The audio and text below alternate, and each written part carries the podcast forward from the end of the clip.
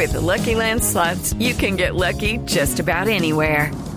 This is your captain speaking. Uh, we've got clear runway and the weather's fine, but we're just going to circle up here a while and uh, get lucky. No, no, nothing like that. It's just these cash prizes add up quick. So I suggest you sit back, keep your tray table upright, and start getting lucky. Play for free at LuckyLandSlots.com. Are you feeling lucky? No purchase necessary. Void where prohibited by law. 18 plus terms and conditions apply. See website for details.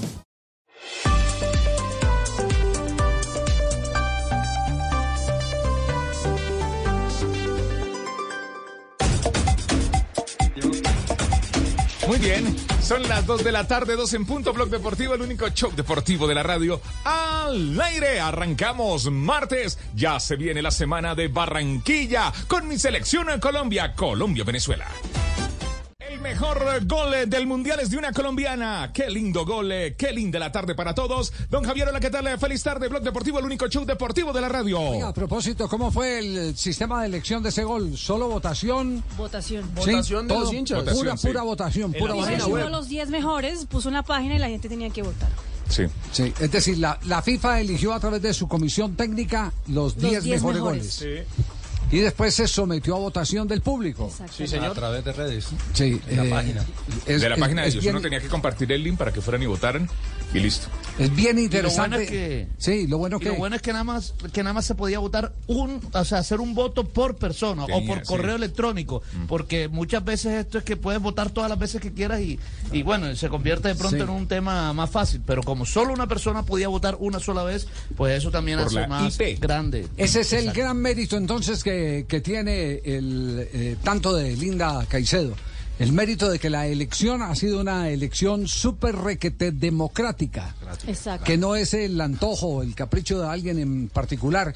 Eh, y todo esto para, para eh, aquellos que afortunadamente todos los días son eh, menos, que, cuando uno dice qué lindo gol, qué maravilloso gol del campeonato del mundo, lo, lo primero que empezaban a decir, eh, ya van a empezar a echar humo, ya van a No, empezar pero- ta, ta", y- Pe- no, Pero qué lindo, qué linda nos una.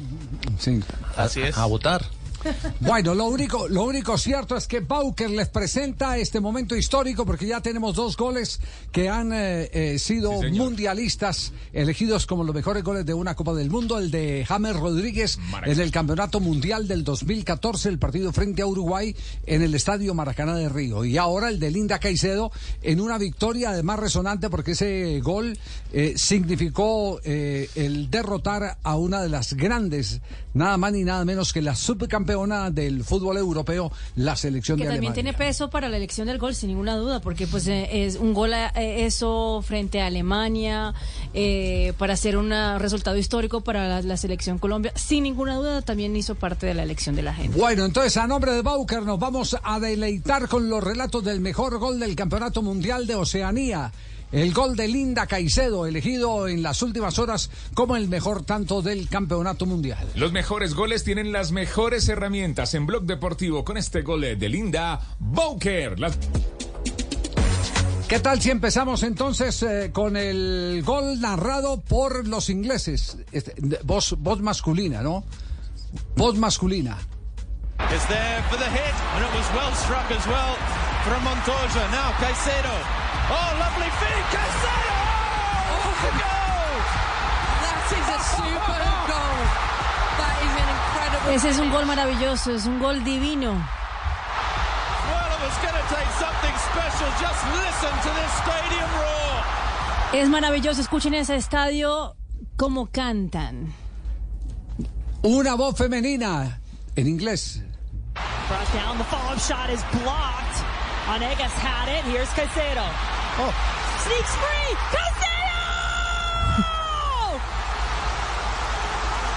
the team strikes again for Colombia. La mejor vuelve a hacer el golazo para Colombia.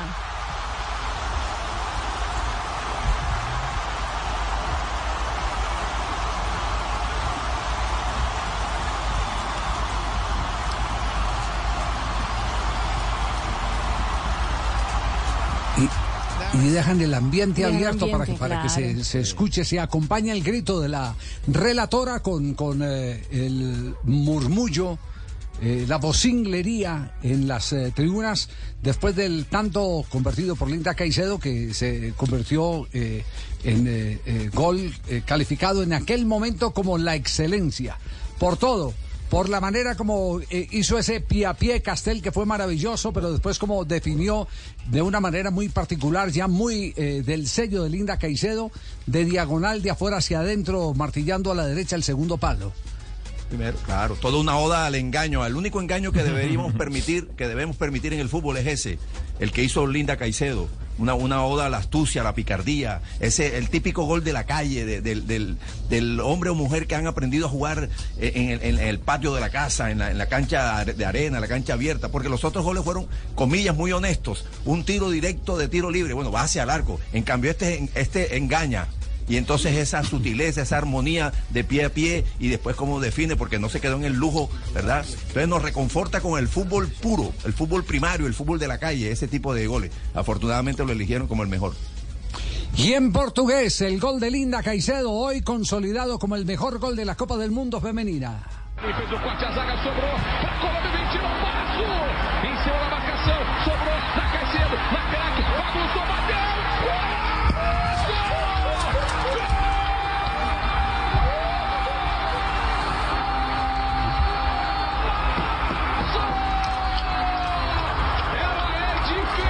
Ella es diferente.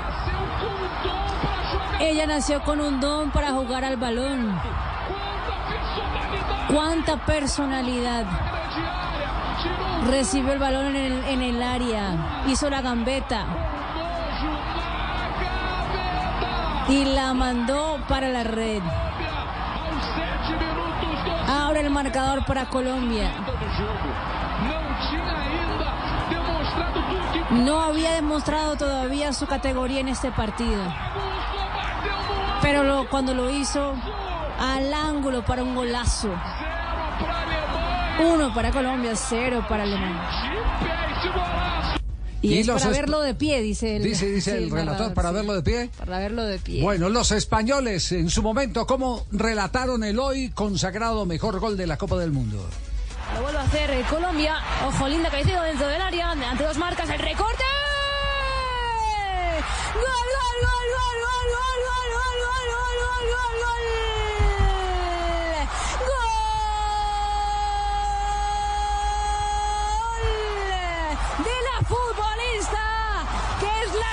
revelación, si se podría decir así, de este torneo. La jovencísima Linda Caicedo, 18 años, MVP de la Copa América 2022.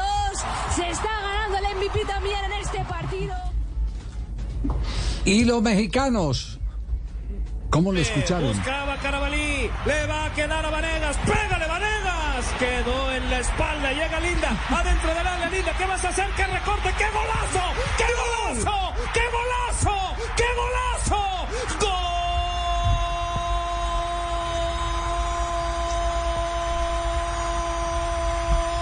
¡Golazo de Linda!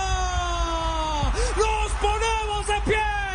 ¡Sacamos la alfombra roja! ¡Y te decimos gracias, Linda! ¡Nos acabas de regalar de mejores goles de este mundial! ¡Colombia!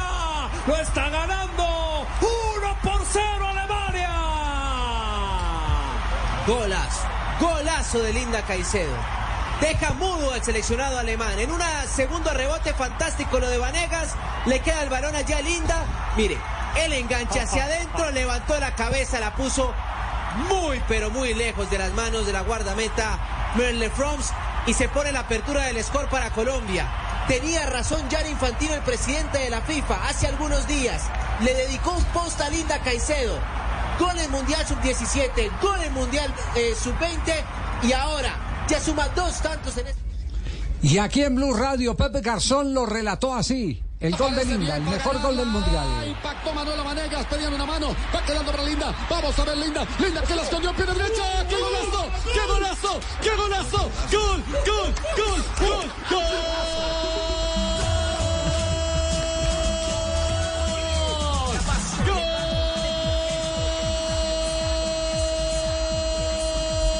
Gol de Colombia, gol de Colombia, gol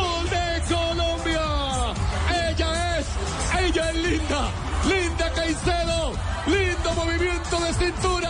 Linda Caicedo para marcar un lindo gol. Un gol para enmarcar.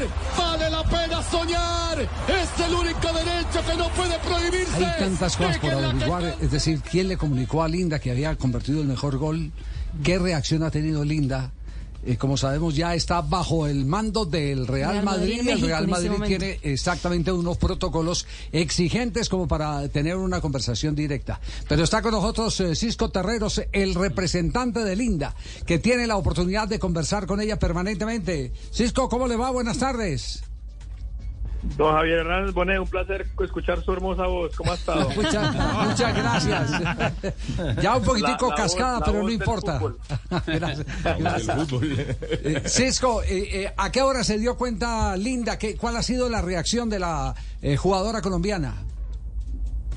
Pues eh, obviamente como se imagina eh, es una, algo que toma muy muy bonito. Recordemos que ella tiene un partido ahorita con el Real Madrid ah, en México de amistoso en un par de horas, entonces está 100% concentrada en esto, pero a la misma vez una felicidad grande, ¿no? Es algo que ella lo vivió en su momento y siempre lo hablamos, eh, pero no creo que lo haya revivido así en carne propia como lo estará viviendo ahora eh, con toda la noticia y el ciclo de la noticia nuevamente. Ya, ¿Quién le, le comentó? ¿Le- le- ¿Directamente del Real Madrid o usted como representante tuvo la oportunidad de, de anunciarle que había sido elegido el gol del campeonato del mundo? Sí, no, eh, gracias a Dios el Real Madrid eh, y le- el equipo de comunicaciones le había comentado. am, yo estaba, estoy ahorita en Europa en estos momentos, entonces no, no he tenido la oportunidad de hablar con ella sino hasta hace unos 15 minutos. Y, y bueno, como le comentaba, ella está extremadamente concentrada en el, en el partido del día de hoy, pero a la misma vez la felicidad que debe sentir de, de ser, eh, de marcar algo tan importante en un torneo tan importante, no solamente para Colombia, sino para el mundo. ¿Y qué le dijo hace 15 minutos?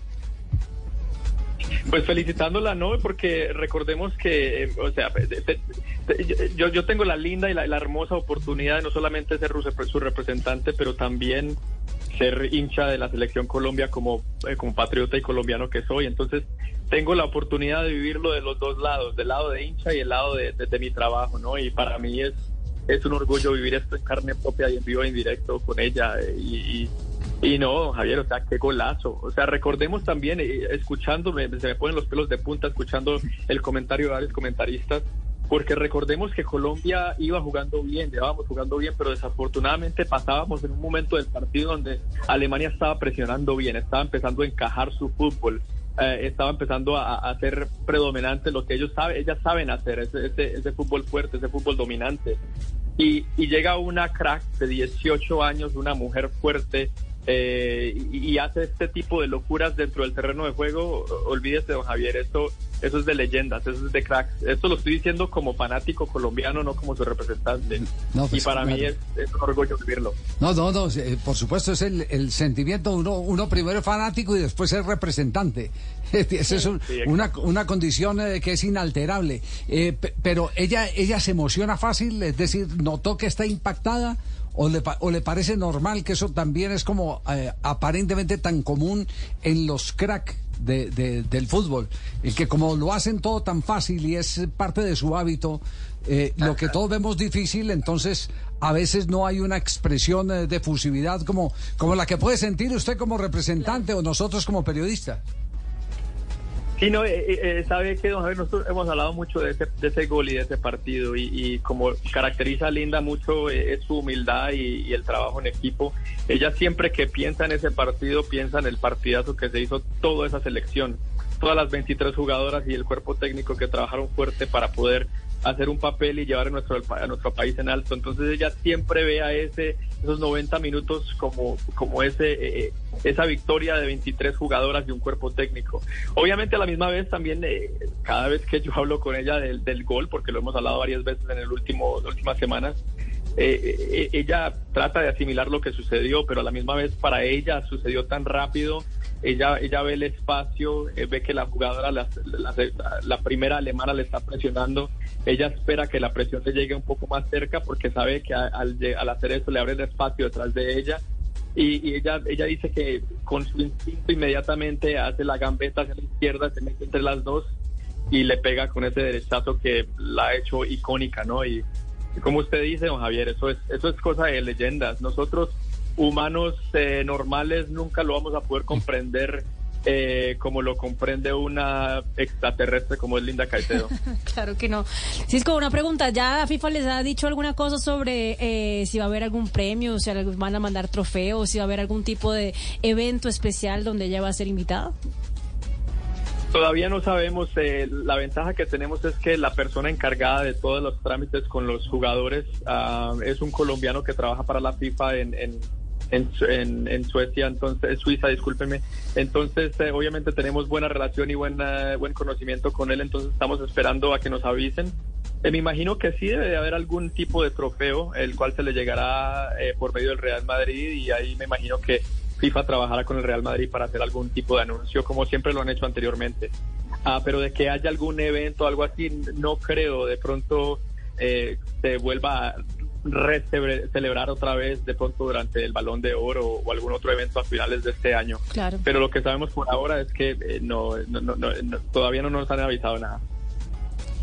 Cisco, un saludo. ¿Qué visión le dan ustedes a, un tema como este? Por ejemplo, a veces uno va, mira las tiendas en Madrid y uno ve la imagen de Linda Caicedo, pues en, gigantografías y demás, sobre todo porque ella es negra y lo, lo, digo de manera, eh, pues porque se sienten orgullosos de eso, de su color de piel, en un país que ha, tenido en, su pasado, o al menos en, la Liga Española pasada, muchos episodios de racismo. ¿Cómo, ¿Cómo han manejado este tema y qué tan importante ha sido ese tema con Linda, que sea la, la imagen del Madrid?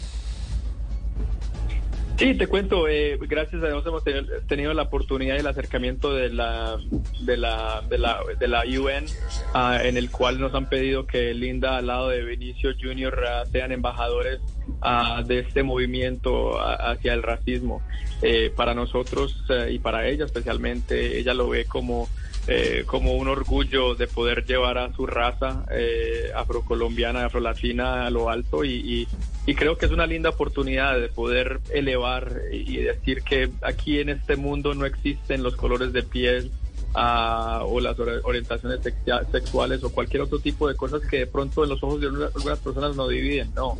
Eh, somos iguales, somos humanos, somos hermanos y hermanas y ese es el lindo mensaje que siempre ha llevado Linda desde, que ha tenido 14 años y lo seguirá llevando por mucho tiempo más. Pues, Entonces pues yo creo que ese tipo de cosas, ese tipo de, galardones, por decirlo así, eh, eh, vienen con esa responsabilidad que ella tiene de poder seguir eh, manejando su imagen y, recordándole a todo el mundo que al final de cuentas todos estamos aquí con la misma meta y ser, ser, ser humano. Cisco, un abrazo, muchas gracias. Eh, sabemos eh, que tiene muchas ocupaciones y que seguramente otros medios están pendientes de conocer porque usted es el único puente en este momento para nosotros viviente entre, entre Linda Caicedo y los eh, colombianos. por eso lo hemos molestado y agradecemos infinitamente el que nos haya dado parte de su tiempo en medio de las ocupaciones para, para que nos cuente qué fue lo que pasó en materia de reacción con Linda Caicedo al conocer en el día de hoy que ha eh, sido eh, su gol elegido como el mejor de una Copa del Mundo. Estamos hablando no de un torneo cualquiera, estamos hablando de la Copa del Mundo, una, una eh, chica niña de 18 años frente a jugadoras eh, que, la superan en edad. Eh, jugadoras eh, en, Alemania, en, Inglaterra, había jugadoras en el terreno de juego de 35, 36 años. Que le podría estar casi doblando por, por eso, por eso así, así la gente se, así mucha gente se moleste. terminan siendo unas niñas frente a esas veteranas.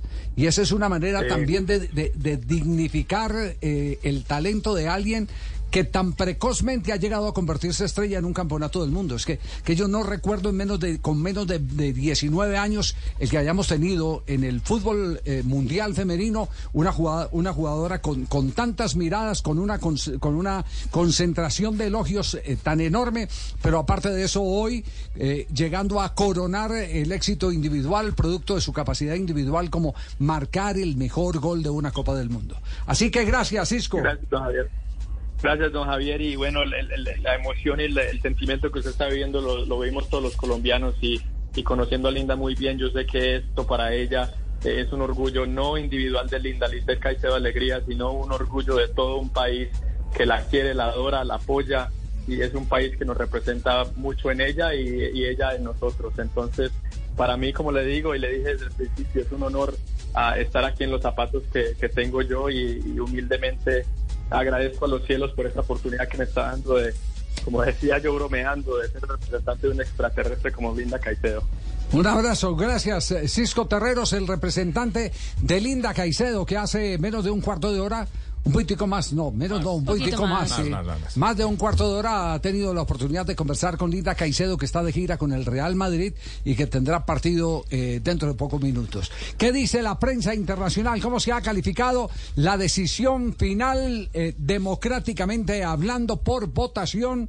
El gol de Linda Caicedo, el mejor gol de la Copa del Mundo. Vea, Javier, no se pronuncia aún el Real Madrid, pero sí en España. F Deportes dice, el gol de la colombiana Linda Caicedo de Alemania elegido como el mejor del Mundial.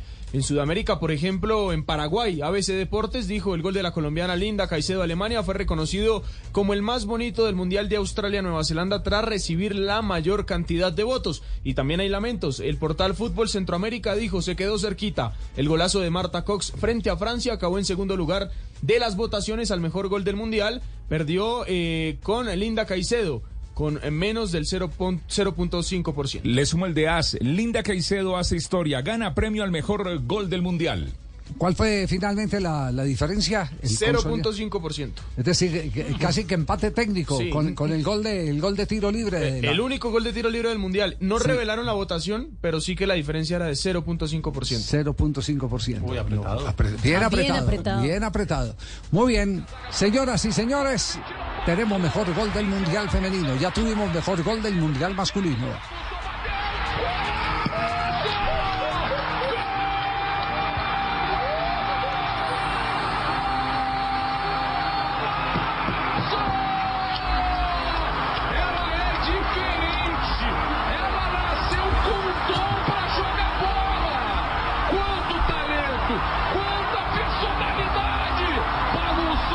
de la tarde, 24 minutos, Blog Deportivo. 2 de la tarde, 24 minutos, Blog Deportivo. Es el único show deportivo de la radio. Atención, eh, la lista de la Selección Colombia, Fabio, ¿cuándo la entregan? Atención. A mí me dicen que el día jueves. No, ya la entregaron, la acaban de entregar. Lo chiviaron otra vez, Fabio. La entregaron, no, sí. No. Claro, ya salió, apareció hace rato. Ya salió, ya salió, ya salió la sub-23, Ah, ya, ah, la, sub-23, Ah, Doblemente chiviado. Sí, sí. Porque, porque este seguramente Lorenzo está esperando... Eh, partido del eh, miércoles. el Sí. partido del miércoles. eh, y está esperando eh, a ver quién asoma la cabeza Boca. para, se- para seguir eh, convirtiéndose en goleador. Eh, yo no quisiera estar en los zapatos de, de Lorenzo. Hay algunos que no querrán que vaya John Córdoba a la selección. Hay otros que mirando únicamente eh, el alto rendimiento del jugador colombiano tenemos que celebrar cosas como la que acaba de ocurrir hace pocos minutos. Atención, nuevo gol de John Córdoba que no ha estado en ningún llamado a la selección en los últimos meses. El mal querido.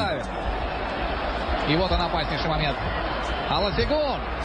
Кордоба и на 88-й минуте Краснодар открывает счет. И как же так получилось? А ведь действительно запрессинговали. Es el gol de John Córdoba hoy, jornada 3 de la Copa de Rusia.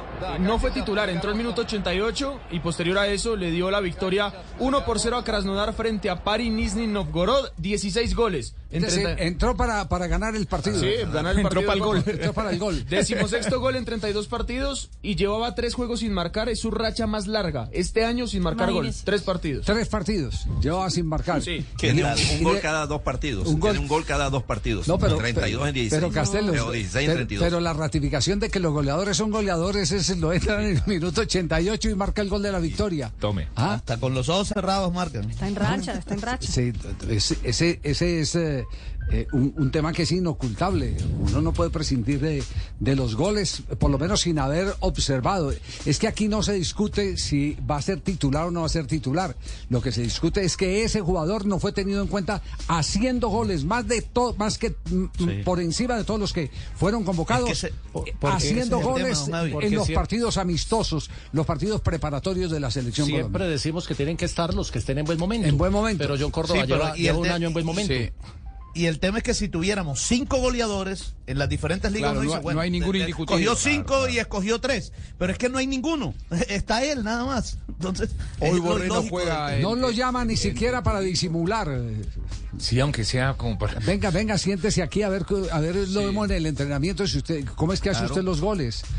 Uno puede entender que hay eh, eh, diversidad de, funcionamientos y, y el funcionamiento de un equipo pues no depende eh, exclusivamente de un solo jugador, sino de la composición de todos esos eh, talentos en beneficio de, del trabajo colectivo. Es decir, varios trabajando para el gol. Pero si usted tiene un goleador, por lo menos lo, lo mínimo que, que puede hacer es tráigalo y mírelo, si me sirve, no se acomoda, pero tráigalo y véalo. Claro. Tráigalo y véalo. La única manera de evaluarlo, de conocerlo, es tenerlo cerca. Y- e incorporarlo al método de entrenamiento, al funcionamiento del equipo. A ver, dice, hombre, por más que hagas goles allá, acá no veo, no encajas, o sí, o puedo sacar provecho de, de algunas características tuyas, poniéndote a jugar así, de esta manera, con algunos compañeros. Pero el número de goles, inmediatamente valdría la pena tenerlo, mirarlo. Porque- A ver. porque ahí- ahí está- Métalo en cuando sea en el minuto 88 como hoy.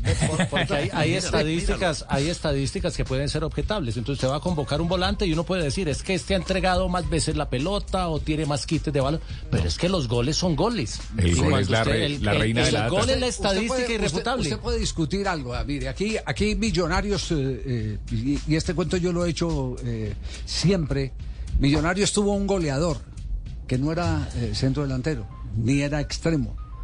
Un volante. Pero era goleador. Del que seguramente se acuerda eh, eh, Juanco Buscaglia. Carlos de la Sabia. Carlos Y- Alberto de la Sabia. Y lo trajo, y lo trajo siendo goleador de gimnasia y esgrima de la plata. Eh, cuando lo trajeron no se habían dado cuenta que de 12 goles que llevaba, llevaba 10 de penalti.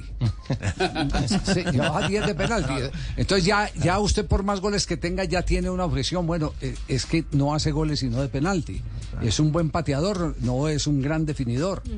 No es un gran definidor con pelota en movimiento. Entonces esas consideraciones usted las puede hacer. Pero es que este, este, este Córdoba te hace goles con la cabeza, te hace goles con la nalga, te hace goles de afuera, te hace goles de adentro, te, te hace goles de rebote, todo. ¿Y, y por qué no tiene una oportunidad en la selección Colombia? En un seleccionado donde no hay ningún delantero en racha, porque esa es la realidad. Eh, Hoy Falcao no está jugando o juega poco, lo mismo para Rafael Santos Borré. Y, y es un seleccionado cuyas últimas apariciones en el marco de la eliminatoria sudamericana arrastró una racha negativa de, de- de goleo que lo dejó fuera del último mundial. Por lo tanto, si tenés un goleador en racha, ¿cómo no lo vas a tener en consideración?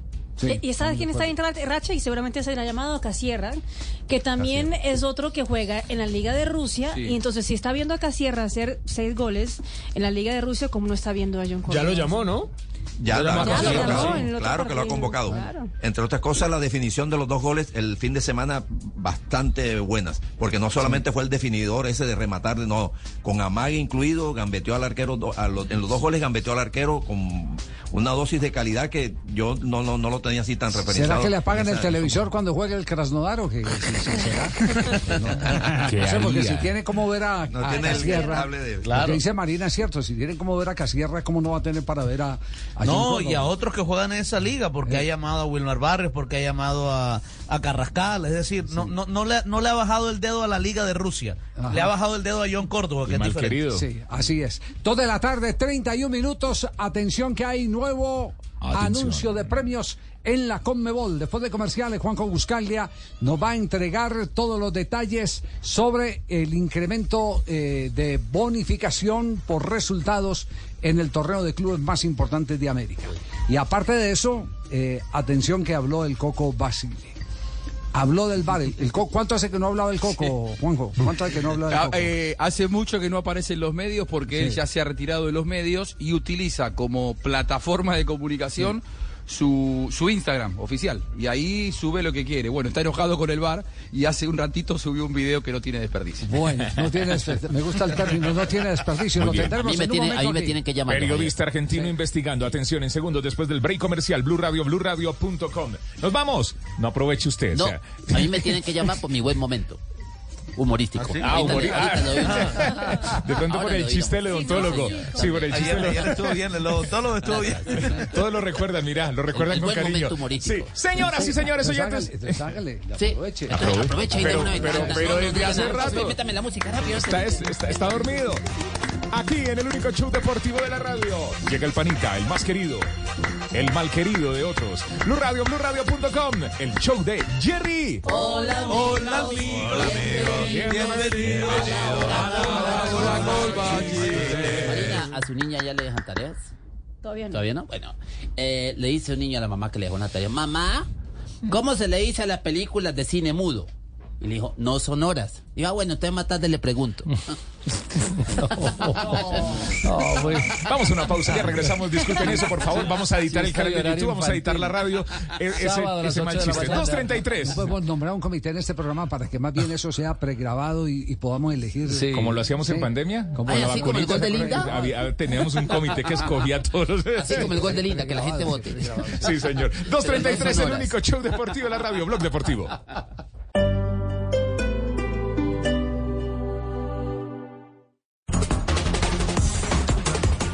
Son las 2 de la tarde, 36 minutos. Blog Deportivo es el único show deportivo de la radio al aire, 236. Bueno, ¿qué fue lo que dijo el Coco Basile? Porque si el Coco habló eh, del bar es porque el tema está muy crítico, Juanjo. Porque está muy Sí, crítico. sí. Eh, como en todas las ligas del mundo, eh, particularmente me parece en Argentina y en Colombia el VAR eh, genera muchos desacuerdos. Y el Coco Basile eh, se refirió precisamente a esto. Se habló mucho del VAR el fin de semana porque le cobraron un penal a San Lorenzo, creo yo, prácticamente inconcebible. Y a propósito de esto, en una charla bien de VAR, pero con B larga, habló del VAR con B corta. El Coco Basile, no se lo pierda. jugador con el VAR. Y con el bar me echan otro partido. con el bar te echan otro partido. Eh, Más allá de que te hubieran echado todos los partidos, el VAR no es algo que te cope mucho. No lo, co- no lo quiero ni ver, porque le quita la emoción al juego. Es preferible que se equivoque el, el ojo humano y la actuación de un árbitro a que se equivoquen los tipos que están mirando, tomando un whisky tranquilo como estoy yo ahora. Es una forma de decir, eh, no sé si toman...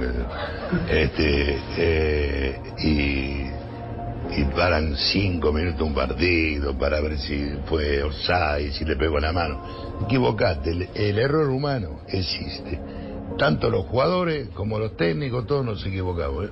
Y los árbitros también y los linemen también. Listo, cagaron al fútbol, cagaron al fútbol. La gente no puede gritar un gol hasta saber, esperá, esperá, no grité el gol. Sí, doble, no, tenés que esperar, no, doble. no grité el gol porque por él eh, la, la luna algo pasó. Hay un honor, Pero- No, Pero tiene razón, ¿eh? Tiene razón. Uno ya no sabe si gritar los goles no. Co- coincide plenamente con lo que estábamos comentando ayer, que es preferible frente al oso que están haciendo los del bar, especialmente en Colombia, es preferible el que se equivoque y uno admita que eh, hay un error humano en alguien que tiene que tomar una decisión en fracción de segundos. Se puede equivocar. Y, y yo eh, entiendo que la gente lo perdonaba más fácil, uy, este árbitro no vio, es, estaba mal ubicado, inclusive nosotros mismos empezamos a buscar los atenuantes y miramos en el video si el árbitro estaba en línea con la jugada o no, o si visualmente alguien lo estaba tapando. Pero ahora con el tema del bar, con tantas cámaras y, y- y- y tomar las decisiones eh, horrorosas que toman en el bar, no, no. Y, y como cuando eso podían hablar los árbitros. Entonces también ellos explicaban a veces sus actuaciones y era hasta un diálogo interesante. Yo me acuerdo que los árbitros los sí. llevábamos a los programas de radio y hablábamos con ellos. Ya como no se puede. Sí, pero, pero es en Colombia, en Argentina sí pueden hablar. Ah, bueno. Argentina Sí, sí, los árbitros hablan en, en la Argentina después del fin de semana. Lo, lo que, lo que yo digo es que eh, se hace aún más indefendible un error eh, en un partido a través del VAR. Porque, y ahí nos hace pensar que hay alguna, alguna cuestión secundaria que no, nos, que, que no nos declararon. ¿Por qué? Porque un árbitro puede equivocarse ahora cuando lo miraste tantas veces y no puede haber error de observación y ya si se equivocan es porque quieren equivocarse o quieren favorecer a alguien. Entonces creo que el VAR, lejos de darnos tranquilidad, nos ha hecho a todos mucho más desconfiados. En definitiva, coincido con el Coco, le ha quitado la esencia al fútbol. Sí, tristemente tenemos que admitirlo, pero es una realidad. Nos vamos a un minuto de noticias a las 2.39 y ya volvemos con Blog Deportivo.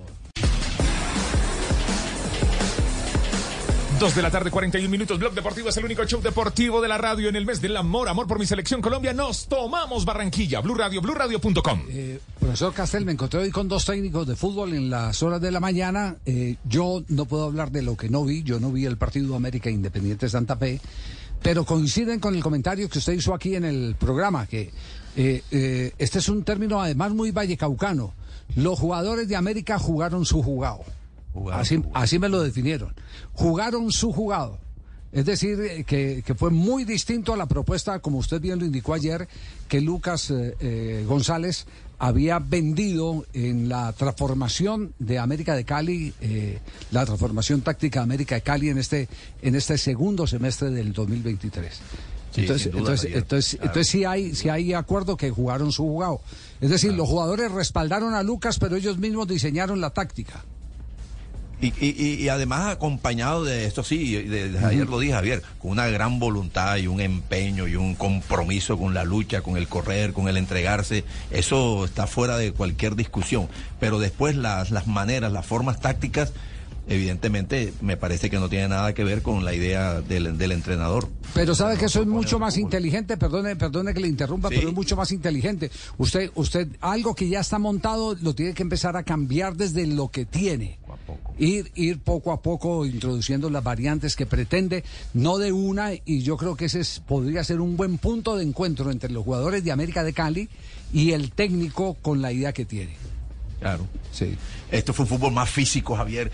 Ah, ah, Este, yo, yo creo, y este, este es un, no sé, yo he, tratado de verlo. No, yo no soy psicólogo de masa, ni sociólogo, ni, ni pero, pero, pero más o menos he visto a los jugadores del Valle del Cauca y, y me parecen que son jugadores fuertes, potentes, que les gusta el fútbol brioso, eh, sin tanta pausa. Eh, y, y en cambio, este, eh, este Lucas González quiere hacer o trasladar lo que hizo en Águilas, trasladarlo acá y, y dar- bajarle el ritmo, asociarse, hacer más pases. No, no, el jugador vallecaucano quiere hacer dos pases y va hacia adelante y va potente y va... Entonces me parece que ahí desde el punto de vista hasta cultural, genético, puede tener alguna dificultad en implantar lo que él pretende. Bueno, esperemos a ver porque esto se va conociendo es con el paso de los días. Con el paso de los días. Mañana. Por ahora tiene técnico América de Cali. Y los jugadores están con el técnico. Y esa es una garantía para cualquier eh, director técnico. Ahora. eh, Y la mejor garantía son los resultados para un técnico. Es que es lo único que puede, que puede sellar una solución. Le- El único cicatrizante que hay en el fútbol cuando hay crisis se llama resultados. No hay, no hay nada más, no hay nada más. Pero hoy hubo rueda de prensa en los lados de- del América de Cali donde habían dado la instrucción a los jugadores que nadie puede hablar individualmente, Ah. que solo a través de rueda de prensa. Eh, ¿Quién compareció hoy, Juanca? Sí, don Javi, hoy habló John García, de hecho, central que regresó exactamente hace cinco meses. Recordemos que tenía una lesión de ligamento cruzado, se lo había perdido cinco meses de, de pa- de partido. Y bueno, hoy le hicieron una pregunta bastante interesante acerca del entorno que está viviendo América, de los, la cantidad, digamos, de trapos que hubo en el partido anterior, de amenazas contra el, cuerpo técnico, de quejas contra la directiva. Y habló justamente acerca de eso. Esto dijo John García. Es más la vida de una persona que una pasión. O sea, ¿cómo vamos a amenazar de muerte a XY, sea de este o de otra parte, por unos resultados? Al final es un juego. Es un juego y nosotros estamos jugando eh, prestigio, estamos jugando el juego, el resultado del juego, el nombre del club, como lo dije cuando me tocó hablar, lo que llevamos en el pecho y lo que representamos. Pero no puede estar nunca en riesgo la vida de una persona por, por diferentes motivos. O sea, no, que es de acá o que no es de acá. Pues yo no soy de acá. Y me meto a la cancha y, y mi, y- y mi corazón está con, este, con el escudo que tiene frente del corazón. Hay compañeros, y no tengo que nombrarlos, como pesos hinchas de otros equipos y dan la muerte por el club que tienen en el pecho. Somos profesionales de este deporte y entregamos todas nuestras buenas intenciones y nuestro esfuerzo para que el club que representamos eh, esté siempre en lo más alto. Habló también acerca del respeto que se debe tener por las diferencias, especialmente haciendo un contexto por lo que es Lucas González, y, y ya le explico un poco acerca de este contexto. Esto dijo John García. carteles por todas partes donde vas a la ciudad, una ciudad inundada de hinchas de América. Es donde va encuentra un hincha de América, a- al sur, al norte, al oeste, al este, cualquier parte, encontrás hinchas de América y que te reciben con un abrazo caluroso. Vos ves carteles, te vamos a matar. Yo no tengo que decir el nombre. ¿Qué mensaje es ese? Por eso digo que, que- que como sociedad aún tenemos esos, esos- pensamientos tan primarios realmente. que estamos transmitiendo para las personas, sea quien sea que lo haya puesto? Debe tener alguien detrás, un hijo o alguien adelante, una mamá o un hermano menor o alguien cercano, un sobrino. También estamos llamados a respetar las diferencias, pues. no podemos, pen- no podemos esperar que todos pensemos igual, porque entonces no, no habría sentido el vivir si todos pensamos que estoy viendo al señor José de camisa rosa y yo digo, no es que es verde, ah, no es que todos, entonces todos dicen, no, si es verde. Hay que respetar las diferencias. Qué buena Ese declaración llamado- esa. Qué buena ese declaración, ¿eh? Ese llamado que hace John García es por algo en especial. Lucas González en algún momento en una entrevista habló acerca de, de su afinidad con Nacional, respetable, común y corriente. Pero la gente aquí no le pasa eso y más después de la eliminación con el partido frente a Nacional, que es algo netamente deportivo. Pero eso ha hecho también que junto a los malos resultados, pues los hinchas fanáticos tomen esto pues de una manera muy personal y ese- por eso el tema... Pero Juanca, pero ese es un fenómeno, un fenómeno de, de hace poco tiempo. Es decir, yo digo, yo digo que ese fenómeno ha llegado de la mano con las eh, redes sociales. Porque si usted históricamente se propone el escarbar el historial exitoso de América de Cali y del Deportivo Cali, usted va a encontrar con que muchos de los éxitos que tuvieron como equipo lo tuvieron con jugadores que pertenecieron a Atlético Nacional o con técnicos antioqueños. claro, no, el no, más no, ganador de todos, el doctor Gabriel Ochoa Uribe. ¿De dónde? De Medellín. Tucho Ortiz, Tucho Ortiz. Tucho, Tucho Ortiz, de, de Medellín. Como también los de Nacional no, no, no- También eh, tiene tiene, tiene que historia. decir, el, el que, el, de- el que después de Pacho Maturana, que Chocuano, que Chocuano, Chocuano. Reinaldo Rueda fue el otro Vallecaucano. que le dio una Copa Libertadores. Libertadores. Y Claro. eso qué tiene que ver, pues, eh, tiene eh, nada dónde haya nacido. La, la- cuando la partida de bautismo es eh, la garantía para que se triunfe o se fracase. Además, el, el, el ¿Dónde hincha, naciste, el no? hincha tiene que entender que el hincha es hincha de un equipo. El jugador va a pasar por muchos equipos. El Claro. técnico va a pasar Claro, por muchos va a pasar equipos. por muchos equipos. Sí.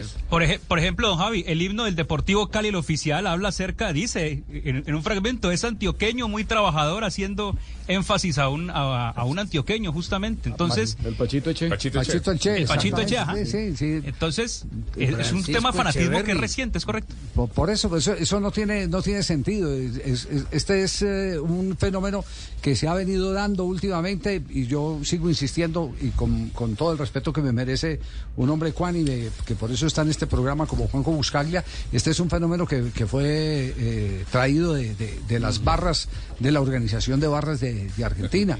Y, y, y nos fue carcomiendo y nos fue carcomiendo y en esa trampa cayeron dirigentes y los dirigentes para poderle apostar a, a su posicionamiento en materia de imagen contrataron barras, hicieron Les pactos con el buses, diablo, les los mandaron a Argentina porque hubo quienes mandaron eh, eh, eh, quienes mandaron hinchas a Argentina para, para, para que pudieran aprender los Y cánticos hasta y, les los métodos. sueldos. Y también Bueno, y, sueldos lo- y lo- y la- boletas. las barras argentinas cobran, cobran por asesorar barras del exterior. Mm. Eh, yo creo que esto también, que, que es una realidad, porque Argentina lamentablemente puede hacer un doctorado en esto de violencia en el fútbol, pero particularmente creo que en este caso está relacionado con un fenómeno que es bien colombiano, que es el regionalismo. Porque, ¿qué importa si es antioqueño, si es caleño, si es rolo, si es bogotano, si es buen entrenador? En definitiva, nada tiene que ver el lugar en donde haya nacido. Y eso sí es un fenómeno bien colombiano, el regionalismo, que es eh, algo bien de, de Colombia. En la Argentina eso no se combina con eh, lo que tiene que ver con el fútbol. Aquí no es lo, da lo mismo si sos cordobés, si sos chaqueño, si sos de Buenos Aires, eso es más o menos lo mismo para Sí, sí, en Argentina es distinto. Si sos de Boca, no, no, no tenés que jugar en River. Y si sos Tal de River, cual. no tenés que Pero jugar nada en Boca. tiene que ver el lugar donde naciste. Exacto. Es una cuestión Y si- de, de, de- de hincha. Y si es de Independiente, no, pues no tenés por qué jugar en Racing. No. Sí, a dos Y si cuadras. saliste de San Lorenzo y fuiste a Boca, mejor no vuelvas. Sí, más, más o menos. No, no, pero, dinámico, ¿eh? pero, pero este muchacho García, yo, yo le digo, es la mejor exposición que yo he escuchado Sí, en una rueda de prensa. Muy claro. eh, lo que hace que estamos viviendo este via crucis de la violencia en el fútbol. Sentarse y, y con esa capacidad de reflexión, con esa madurez. Este, este muchacho es de donde, Juanca. De la ceja, ceja Antioquia. Ajá. Ah, y paisa, pues. Sí. Y, y ha defendido la camiseta de América muy bien. Se estuvo lesionado, pero eso es otra cosa. Pero siempre que jugó lo hizo a muerte. Pero a, a ver, eh, ¿quiénes, club, quiénes, sí. quiénes la han defendido eh, a, muerte? El, doctor Gabriel Ochoa Uribe, Pedro Sí. Sarmiento la defendió a muerte Sí, cuando jugó en América. Herrera también. Hernán Darío Herrera la en defendieron también a muerte. Es decir, Víctor eh, Luna. Lionel. Leonel. Porras. eh, no, no, no, hay un, hay, hay, digamos que un sentido de pertenencia eh, que tiene que ver mucho también con el entorno. El entorno, si el entorno es bueno para ellos, el sentido de pertenencia es mucho más arraigado, es mucho más profundo. Y, y- esto simplemente, yo vuelvo, insisto, es un fenómeno de, de- de redes donde han tenido lamentablemente lugar los anarquistas, gente que vive simplemente para poder hacer un lío. Porque los mismos que, que aparecen haciendo el lío en el fútbol, también cuando los llaman para cumplir con alguna tarea eh, a nivel de mercenarios, van y lo hacen a nivel político también lo hacen a nivel político. Entonces, estamos, estamos en una sociedad eh, que está en este momento enloquecida porque es una, una sociedad sin norte, sin norte. Yo les decía que me dio pesar el lunes venir acá al programa y decir que vi eh, eh, carros transitando por Transmilenio en el norte de Bogotá y hasta un carro de la basura. Eso habla, ya empieza uno a decir, mire, se está llegando a tal deterioro que ni siquiera cosas tan básicas, tan eh, eh, respetables como es el libre tránsito de los buses de Transmilenio, por lo menos en el caso de Bogotá, yo no sé si eso ocurre en Barranquilla, en Cali sí En Cali, ocurre sí. muy seguido. Sí. En Medellín apenas ayer vino a presentarse el episodio de, de- de- de- de que pararon todo el servicio del metro. Sí, ayer, ayer, porque hubo Pero- un, incidente en el metro, pero, No, pero eso sí sí. hay- eh, se ha perdido ese civismo. Se perdió totalmente Acá, el acá en. Cali mucha gente se mete en el mío, Javier, y eso es un problema, un Pero me desorden total. Estamos en eso. Espero que cuando vengan acá Juan Camilo no se vaya a meter en el mío. No. A verlo por ahí. tenerlo tranquilo. Muy bien. Estaba Oye, chévere la papito, charla. Ya que me nombraste ahorita, ahí estoy. Ahí Sí. tengo el Oiga, maletín ¿qué- listo como ¿cómo, los cómo temblores, está, papito. cómo está el tema? ¿Usted también tiene la misma versión que A ver, alcanzaron a cerrar con Leo, Juanca? Sí, sí, sí. Eh, ahí lo, es que, eh, don Javi, el tema con Lucas sigue exactamente lo. Es que nada ha cambiado por el resultado. Sí. Porque es que eh, la razón por la que quiere sacar Lucas, lo decía ayer, no es solamente por el resultado, sino por el tema justamente este de seguridad que tiene con el tema de los hinchas. Pero ese plan, eh, están esperando es simplemente un tropezón, como decimos. Yo tengo el, el maletín listo así como en los temblores. Apenas me toque arrancar, papito, arrancamos con maletín para allá, papito. Van a sacar una Es decir, tiene pito, linterna y todo. Sí. uy, yo me tengo el pito, el- yo me tengo el pito listo. Pito, Javier. linterna. Pito, linterna, bolsita de agua y Bolsita todo. agua. Una Atún. pijamita, la peñita, una pijamita bien ceñida. Me alegra mucho escuchar en la gente del fútbol, en el, en el, en el, en el- en el, eh, origen del fútbol, que no son los dirigentes ni somos los periodistas, sino los jugadores de fútbol. Esa es la esencia del fútbol, los jugadores de fútbol. Me encanta escuchar a un hombre eh, tan reflexivo, tan claro como este Pelado García, el defensor del cuadro América de Cali. Dos de la tarde, 54 minutos. Hacemos una pausa, no te muevas. Blog Deportivo, el único show deportivo de la radio. Nos queda programa. Tenemos muchos temas en Blue Radio, BlueRadio.com. Oiga, eh, ya- ¿se dio lista de, de jugadores bloqueados para el marco de la selección Colombia? Bloqueo, bloqueo, bloqueo. Sí. Hoy necesito, por favor, me dicen de una vez, yo estoy listo. ¿Cinco porteros fueron bloqueados? Sí. Cinco. Sí. Cinco ¿Cinco porteros. ¿Cinco porteros? Cinco. Bueno, vamos a develar esos cinco eh, jugadores, pero también con sus respectivas opiniones. Entre esos cinco, hemos convocado eh, un eh, comité de expertos. ¿Quién puede ser el más experto de todos? Arqueros. Sí, claro. claro. Muchos de ellos hoy convertidos en entrenadores, muchos de ellos, no todos. Para que nos digan de esos cinco cuál puede ser el titular que de la selección preguntado Colombia. y que que no me, co- no me trae Víctor de programa. Buen arquero, muy bien. Buen técnico. Hernán, no estás, en- no estás en la encuesta a pesar de que a, pe- a pesar de Fuiste que arquero. fuiste arquero y fuiste muy buen arquero. Muchas gracias. Excelente arquero. Y buen técnico, muy bien. Dos de la tarde, 55 minutos del Blog Deportivo. Ya regresamos, no te muevas. Suscríbete a nuestro canal de YouTube, BluRadio, En septiembre, en el mes del amor, por nuestra selección eh, Colombia, nos tomamos Barranquilla.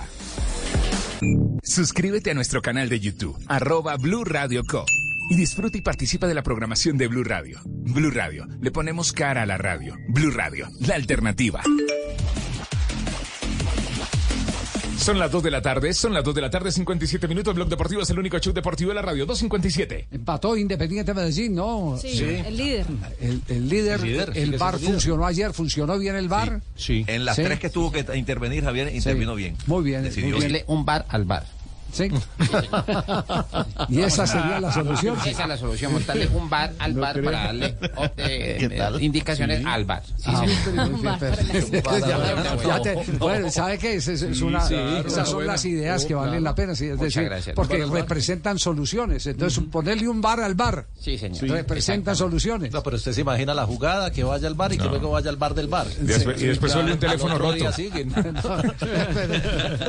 lo, único, lo único que le quiero decir es que ese bar al bar ya existe. Ya existe. Sí, porque hay gente que se mete que no tiene que estar en la cabina o se comunica con la cabina. Mm. Que eso está prohibido en el protocolo original del bar de la FIFA. Mm. Pero en Colombia sigue existiendo. Ah, Sigue existiendo. Ese dato está bueno, lo voy Ese a tomar dato, en sí. cuenta aquí. Entonces sí, ya, ya, el, ya el tema, el tema eh, existe un bar al bar. Al bar al bar. Sí, Sí, señor. Al Pero, bar, es, bar. pero es para presionar y para influir en, en las eh, decisiones. Al bar bar y al vino Eh, vino. Indudablemente. Bueno, Juanjo, eh, eh, eh, sistema de premios de aquí en adelante en las eh, copas internacionales, ¿cómo están? Bueno, el incremento ha sido notable desde que comenzó el nuevo mandato. Alejandro Domínguez se hizo cargo de la Colmebol en el año 2016 y mm, hay, un, hay un, audio, un video explicativo que acaba de difundir la Colmebol contando de qué manera se ha invertido el dinero y cómo se ha, digamos, revolucionado económicamente al fútbol del continente en los últimos siete años. Lo escuchamos. En Conmebol reafirmamos nuestro compromiso con el fútbol sudamericano, demostrándolo con cifras récord en premios. Desde el 2015 al 2023 se produjo más de 400% de aumento en premios de los torneos de clubes y apoyo para las ligas locales de las asociaciones miembros de la Conmebol, pasando de 71 millones 200 mil dólares a cerca de 300 millones de dólares. En la Conmebol Libertadores, el pago por mérito deportivo, sin dudas, incentivó la competitividad, alcanzando un 80% de partidos ganados en fase de grupos. Bajo este concepto, fueron entregados 23 millones 100 mil dólares. En el 2023, se entregarán 202 millones 100 mil dólares a los equipos participantes de la Conmebol Libertadores, representando 19% más que en el 2022. Por el lado de la Conmebol Sudamericana 2023, el incentivo al mérito deportivo logró alcanzar un 76% de victorias en fase de grupos, aumentando los premios del torneo con la entrega de 7.300.000 dólares en este concepto. En la Conmebol Sudamericana se entregarán 75.500.000 dólares a los equipos participantes, representando 26% más que en el 2022. Estos premios sin precedentes han reavivado la rivalidad y catapultado la excelencia futbolística en la región, agregando un factor de emoción adicional para los espectadores de todo el mundo. Conmebol, cree en grande. ¿De dónde sale todo ese billetononón? Patrocinadores, derechos de televisión, ¿de dónde salen esos incrementos? ¿Sabe que hay, hay un sistema de, de venta de patrocinadores muy novedoso? El otro día yo hablaba con el gerente de marketing de Colmebol y me decía, hoy la Libertadores es a donde todas las marcas quieren llegar. Aspiracionalmente todas las marcas, no del continente, sino del mundo, quieren llegar a la Libertadores. Pero claro, la Libertadores tiene todos sus sponsors vendidos, todos los espacios vendidos.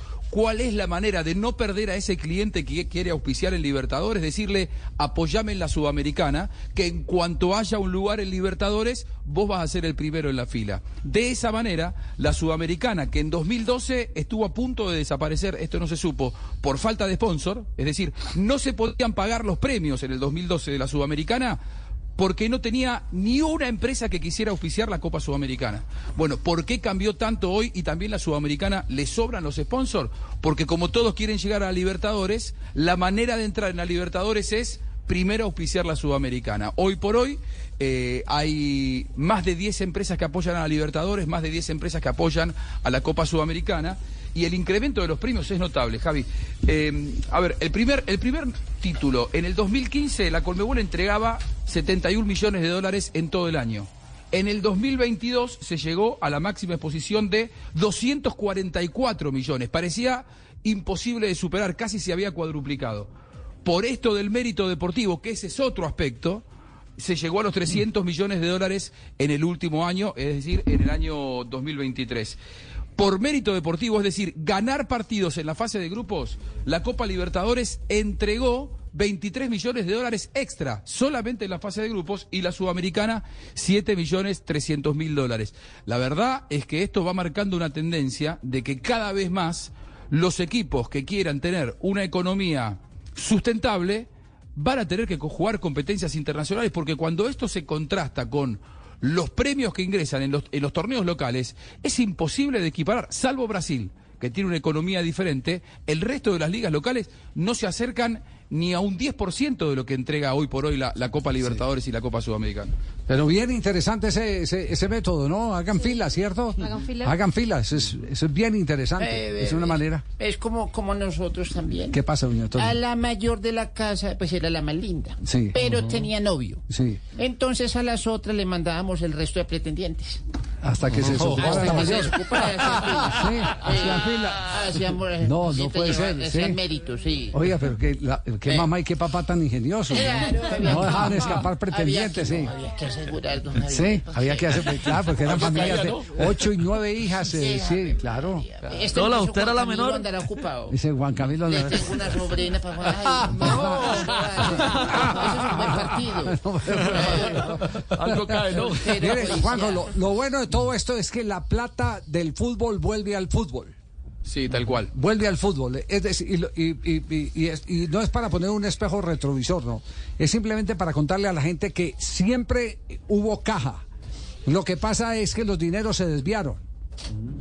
Entonces aparecieron en las famosas eh, cuentas que después en la investigación, cuando les tocaron los bigotes al gato, eh, al león, que eran los americanos, y les quitaron Al un mundial, Sam. exactamente terminaron eh, eh, revolcando todo y mirando que la plata se iba a dar a cuentas personales. Que hasta el presidente de la Conmebol tenía avión comprado con plata de la Conmebol, pero figuraba a nombre de él y él cobraba el alquiler. Que fue lo que pasó con. Nicolás Leos, exactamente. claro. Entonces, entonces, entonces plata sí había. Lo que pasa es que la plata se iba para el otro lado y ahí es donde aparece el FIFA Gate y, logró eh, parar eh, el asunto. Mm, y, y encontraron eh, eh, nuevos aires, una nueva administración en Comebol y le está devolviendo al fútbol lo que produce el fútbol. Es, ese En es, 2015 esa es la gran conclusión. por Claro. por, por los aires con el, con el FIFA Gate. El otro día me acercaban el número que el 98.6% de lo que se genera de caja bruta vuelve al fútbol. El resto son gastos administrativos. Solamente 1.4% que es sueldos de empleados, mantener el edificio en Paraguay. El resto todo vuelve al fútbol, entre honorarios para los árbitros, eh, los traslados de los árbitros, los traslados de los planteles, los premios para los equipos de Copa Libertadores, de eliminatorias, de Copa Sudamericana, to- eh, Copa América, digamos, 98.6% vuelve al fútbol. ¿Sabe cuánto era antes, después de las investigaciones del FIFA Gate? ¿Cuánto, ¿Cuánto? volvía al fútbol de lo que se generaba? ¿Cuánto? El 45%. No. Ah, Vamos, no, 50-50. no, no, de la no. mitad. No, no. Llevaba más del ¿Qué- 50. Qué, escándalo. ¿Y qué pasaba escándalo. con el otro 70? El otro, ¿cuál No, 70? el 70. Esos 70, 45, 70. No, no, no, no. Ah, no, 70. 55, No le 55. cuadra. Bueno, tenemos las 3 de la tarde, 6 minutos en instantes. Eh, atención entonces, la lista de los jugadores que están eh, bloqueados, todavía no están convocados, que están bloqueados para cuidar la portería de Colombia en los dos partidos de eliminatoria frente a la selección de Venezuela y la selección ¿No ha de salido la lista de cabeceadores? de ¿Cabeceadores? No, Lista de cabeceadores. Yo le echo un chiste como este, por favor. Sí. ¿Me ¿Sí? presenta? Sí, Ya. Ah, de Siempre una, hago. de una, Aquí no. hay que aprovechar. Yo ya, yo ya entendí cómo es la jugada. Muy bien. Aquí es como Linda Caicedo, regate y para adentro. Señoras y señores, oyentes de Blue Radio, BlueRadio.com, aquí llega el humor. Llega lo que estaban esperando en la tarde para ser felices. El show de... ¿Cómo llega o llaga? Yo creo que es una llaga también. ¡Jerry! No, no creen tanta expectativa. Bienvenidos a la hora, a la hora con Marinés. Somos felices porque es... Estaba una pizza Sí. llorando al pie de una tumba. ¿Cómo? Una pizza. ¿De qué, hawaiana? Sí, y lloraba así. Y salimos otra pizza. Le dice, ay, familiar. Dijo, no, mediana. Hacemos- Vamos al minuto de Un chiste ¿no? para llevar. Son las 3 de la tarde, 9 minutos. Blog Deportivo es el único show deportivo de la radio. 3-9. Y es momento para la ronda, la ronda de noticias. Y las frases. Ah, es que me la tiraron cambiada. Muy cambiada, sí. Sí, me la tiraron Igual que cambiada. Linda Como Caicedo. linda. Me hicieron el regate. Frases que hacen noticia. Lo regatearon. Me regatearon. Pero mandémosla al ángulo. Con la frase. Yo ya tenía mi noticia.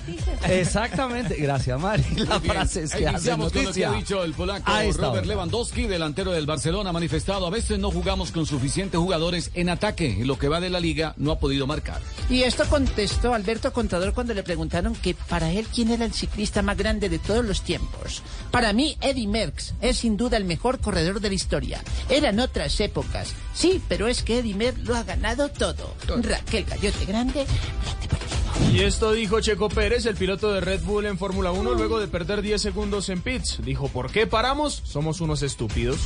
Víctor Howland, el golfista noruego, campeón de la Fed Cup, eh, ganó 18 millones de dólares y dice, la verdad no pienso ahora en el dinero que gané, solo quiero volver a mi país y poder compartir con mi familia y amigos. Alex Márquez, piloto de Honda de MotoGP, Montmeló, es una pista que me gusta mucho. Y Javier Guillén, el director de la Vuelta a España, ante las críticas a la organización, dijo, el nivel de la organización que nos hemos encontrado de la Vuelta en Barcelona es extraordinario, de 10. Santiago Cañizares, exfutbolista español, dijo lo siguiente, muchos futbolistas no quieren opinar del tema Rubiales porque entienden que hay un momento en el que la política entra en este tema y no quieren relacionarse con este ámbito. Hago un paréntesis, ¿se dieron cuenta? Hago- per- per- permítame, hago un paréntesis sobre el tema. Es cierto. Es decir, que lo que habíamos dicho acá no era mentira. No es mentira, para ¿Sabe nada. cuál es el ridículo de hoy en España? La pelea entre Irene Montero y Yolanda Díaz. A ver cuál de las dos llegaba primero a la plaza de la protesta para bajarle la cabeza a Rubiales. Claro. ¿Quién Terminaron peleándose los dos movimientos. No, no, no, no, la cabeza es mía y el otro, no, no, no, la cabeza es mía. Entonces hay un aprovechamiento político y por eso seguimos insistiendo el que la FIFA haya intervenido con la suspensión le quitó empuje a esas pretensiones políticas en un momento muy crispado como el que está viviendo España. Simplemente ese Limitó ese a los paréntesis. tiburones políticos. Sí, no, claro, los oportunistas. Es De que hay acuerdo. una cantidad de oportunistas tenaces, y no solo allá, aquí, en Ay, Argentina, en Brasil, en todos lados. Es un fenómeno, un fenómeno mundial, a ver a quién, a quién se pueden devorar eh, sin, sin, eh, sin sacudirse, eh, sin despeinarse. Con todo y eso tenemos que admitir que, que, que Rubiales no tiene por qué seguir al frente. Ese es, acuerdo. ese es un, ese es un mal tipo, ese es un abusador de la confianza, es un abusador de la confianza que le da a quien sube a, a un eh, eh, Es que una escenario. cosa no quita la otra. Sí, claro, su error no- Por eso, es que, es que lo que estamos es tratando de blindar que los oportunistas politiqueros se metan en temas como esos para eh, poder buscar réditos eh, populistas frente a su electorado. Eso es lo que queremos, lo que queremos evitar. Pero que Rubiales se tiene que ir, claro que Sí. se tiene que ir. Sin duda. Claro que se tiene que ir.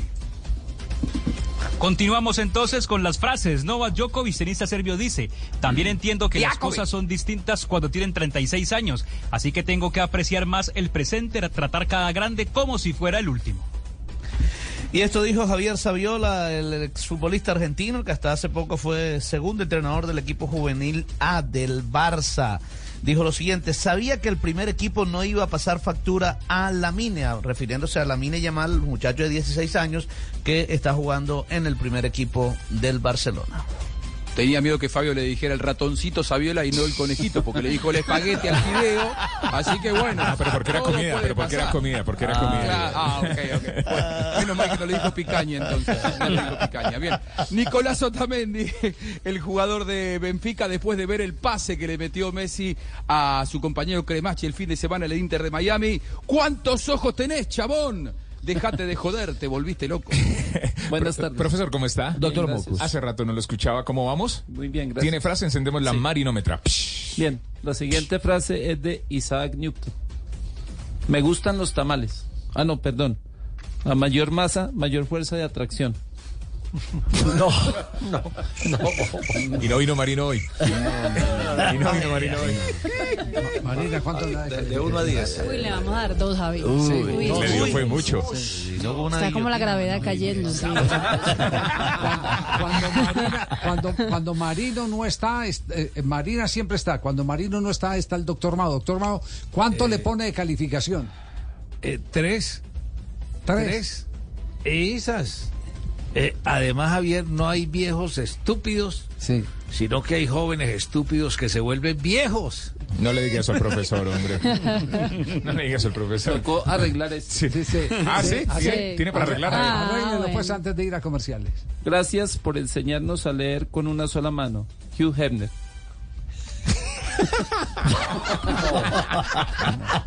Que la entendió, la entendió. entendió, Tres de, la tres de la tarde, 15 minutos, Blog No, Deportivo. pero plomazo, esto es plomazo, sí. Plomazo, un No, Chiste de conejito. El, el humor, el humor tiene que ser más masivo, no, no selectivo. Sí, Ese sí, tipo- sí. nicho, ese Sí, ese es de nicho. Sí, sí, sí, sí. Solo para los suscriptores de Playboy. Muy bien. no, baja, baja. Había con qué leer, esa es la pregunta. Había mucho que leer, no sé. No sé. Mucha paja. Me lo dirán ustedes. 315, el único show deportivo de la radio, Blog Deportivo. Hacemos una pausa, ya regresamos.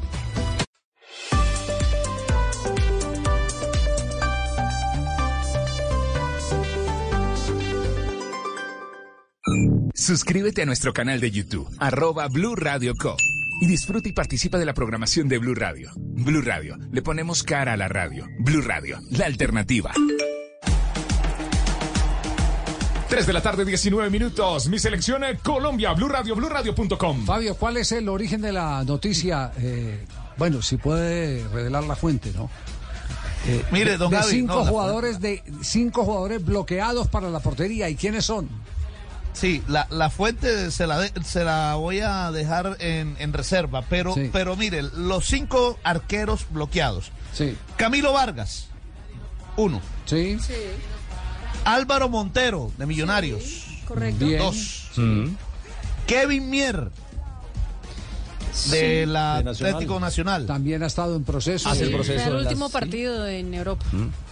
Sí. José Luis Chunga, del Deportivo Independiente Medellín. Otro que también También ha también estaba en proceso. Y ha estado en ciclos, sí, claro. Y David Vázquez, que también ha sido convocado en algún momento por Este, el técnico este Néstor es el pelado que ataja en, en Europa, En el ¿cierto? fútbol Sí. italiano. Sí, que Pasó por el Milan que se lo llevó al en Inglaterra. Exacto. Exactamente. Esos son los cinco arqueros. Esos de esos son los cinco, cinco. saldrán tres convocados. ¿Quién es, eh, Castel, rápidamente, quién es el convocado suyo? Vargas, No, no, Montero. no, no, no, no, no, no, no, perdón, eh, Castel. Ah. Ah, para la titular de la portería, estos están bloqueados. ¿Cuál, es. ¿Cuál es el arquero titular? Acuérdate que para portero solo uno, no, no puede tener Camilo dos porteros, Vargas. sí. Camilo Vargas. ¿Para uno o para Néstor Lorenzo? ¿Quién? Vargas, No para usted. Sí, Camilo Vargas. claro. Camilo Vargas. Oscar Córdoba, ¿qué piensa? Arquero de Selección Colombia, ¿quién debe ser? Entendiendo que hay cinco arqueros bloqueados para esta fecha eliminatoria, entre ellos Vargas, Mier, Chunga, Montero y el mismo Vázquez, que es bastante joven. Yo pensaría que el jugador para encarar este primer partido contra Venezuela, el arquero, Camilo Vargas, es el arquero que viene en línea, ha trabajado durante los últimos años en la selección Colombia, ha estado en compromisos ya oficiales y sería la oportunidad para que él arranque la eliminatoria sabiendo que dentro de la fila es el de mayor experiencia. Luego colocaría a un Montero que anda por un muy buen momento y el mismo Mier. Pero bueno, eso va en gustos. El técnico sabrá a quién disponer y brindarle esa responsabilidad que es tan alta en el arco de la selección Colombia. Ricardo, ¿quién es el portero suyo titular? Para mí no hay que improvisar, Javier. Yo creo que es Camilo Vargas. Camilo Vargas. Y para Nelson Ramos, eh, ex eh, jugador de Millonarios, portero, ¿quién es? Yo creo que hoy, más de que quién va a tapar en la selección, es que el profe tiene a la mano ya varios arqueros. Hoy en día eh, tenemos esta oportunidad ya de estar viendo una camada de arqueros importantes. Antes era David o David, no había más. Eh, Camilo tuvo la espera y creo que es una de las opciones por su experiencia y recorrido con la selección de, de estar ahí pues presente. Pero hoy creo que ya tenemos buen potencial y creo que los que deben estar en una selección, así como cuando en algún momento estuve yo en la selección Colombia, y los que estén en este momento en un excelente rendimiento con su equipo. Caso Montero, que está viviendo un gran momento ahorita con Millonarios. Mier, que es un arquero que brinda garantías. Chunga, que ahora le dio la posibilidad a Medellín de estar ahí, que también es arquero de garantías. Yo me iría para escoger entre ellos por el rendimiento del, del momento, pero lo que quiero hoy resaltar es que el profe tiene de dónde escoger y no estamos como hace cuatro años donde dependíamos de un solo portero. Es decir, para Nelson Ramos eh, eh, está bien cubierta la portería cualquiera sea. Pero parece en campaña política. Sí. Sí. Porque no se compromete. Está con todos. Está buscando Juan- votos. Juanjo, ¿usted quién, eh, a quién ve como del arquero de la selección Colombia para el primer partido? Camilo a Vargas. Venezuela? Vargas. Ca- Camilo Vargas, para mí el heredero natural. Sebastián Viera, ¿a quién ve? No, para mí, en base a lo, a lo reservado de, de ser Camilo, él está jugando, él es el... eh, cuando no está David, ha jugado él, él tiene experiencia ya en eliminatoria, es un muy buen arquero. Y bueno, yo creo que eso no, no se tendría que modificar para, para esta fecha eliminatoria. Camilo Vargas, también voto de, de, de- de Viera por Camilo Vargas. Va ganando la, la encuesta. Sí. Eh, Nelson Ramos no sabe, no responde, pero, Sí, sí. pero va ganando la. Sí. Pa- para usted, Marina, ¿quién?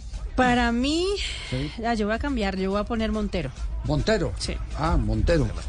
Bueno, Cambió la fichita. Cambió la ficha. Mm. Sí. Eh, en consecuencia, para Alexis Márquez, portero y Hoy director técnico del técnico Bucaramanga. del Atlético Bucaramanga, que volvió a la senda de la victoria. Ya vamos a tener el, el, Martes martes del del, técnico. técnico. Para eh, Alexis Márquez, ¿quién es el portero de la selección? Bueno, para mí el que debiera de ser titular en este momento por lo que está mostrando Montero. Montero creo que nosotros lo enfrentamos, fue la figura acá en el partido de vuelta por Copa y, lo he visto en, Liga también con muy buenas presentaciones. Entonces creo que es un arquero que a nivel local, que es donde de pronto tenemos más la referencia, eh, él es de los que está eh, haciendo muy bien las cosas y creo que en lo personal me gustaría que él fuera titular eh, en este partido amistoso. Ah, dos, dos votos por Montero, Por Montero. Pues. y el de Sí. Alexis Márquez, el arquero y entrenador hoy en día del Atlético Bucaramanga. JC, ¿a quién, No, el a que hizo la baja? fila. Para mí, Vargas hizo la fila Vargas, y, para usted Vargas. llegó su es- momento. Sí, sí, bueno. Para Andrés Aldarriaga, ¿quién es?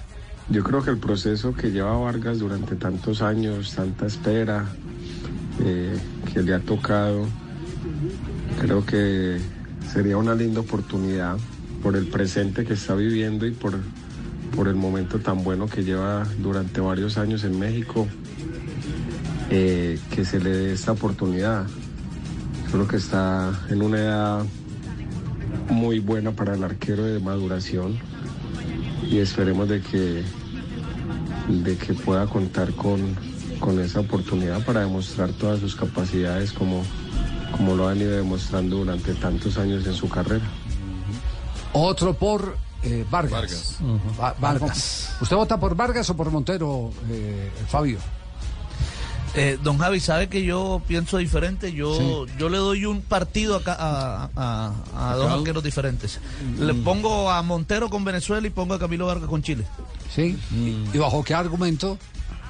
Es darle, darle partidos a Álvaro Montero ante un rival en casa, ante un rival como. Venezuela y tener ahí preparado para cualquier momento cuando lo vayamos a necesitar. ¿El técnico de la mesa comparte la teoría? Eh, ¿Sí, sí se No. puede hacer en un torneo tan corto? No, no, yo no, no, no, yo prefiero darle la titularidad al titular, al que viene con experiencia, con recorrido, con regularidad.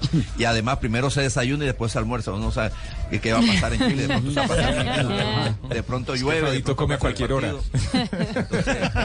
Y entonces, primero, igual, y Fabio que viene, que, que sabe del béisbol, esa es una frase del, del béisbol. Sí, claro. Pone al mejor pitcher hoy, al mejor Mañana pitcher porque vamos. mañana puede llover, decían Sí. los, los managers. Bueno, el fútbol también puede Sí. ser. No, primero, primero eh, eh, contra Venezuela, Vargas.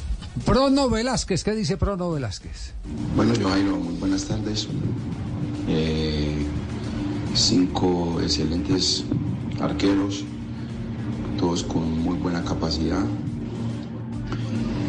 con buen recorrido y bueno, en mi opinión eh, debe tapar Montero por lo que viene mostrando, por su experiencia, eh, por el buen momento que está pasando, que está atravesando, eh, por su presencia en cuanto a su biotipo. Entonces yo pienso de que para mí el arquero titular de la selección Colombia en estos dos partidos de eliminatorias debe ser Montero. Otro voto por Montero, ya. Ha repartido el Vamos tema. tres. Se fue- Se fueron sumando. Menos cuatro con Fabio. ¿Cómo, está? ¿3-2? Sí, de los encuestados, 3-2. Sí, Para sí, sí. Camilo Vargas. No, el de Fabio Sí, es sí. medio. Fabio es medio. Sí, tres de los porteros invitados han dicho eh, Vargas, Vargas. dos han dicho Montero. Y uno no dijo ninguno Claro, eh, Ramos. eh, Ramos. El político. Meta la mano y saque la balota que Sí. Montero 28 años, Vargas 34 años. Ajá. ¿Cómo están los antecedentes en la portería de Colombia? Vean, la era Lorenzo, ocho partidos, tres los atajó Espina completos, tres los atajó Camilo Vargas completos, Montero atajó un partido y medio y Chunga el otro medio partido. Solo cuatro arqueros ha utilizado.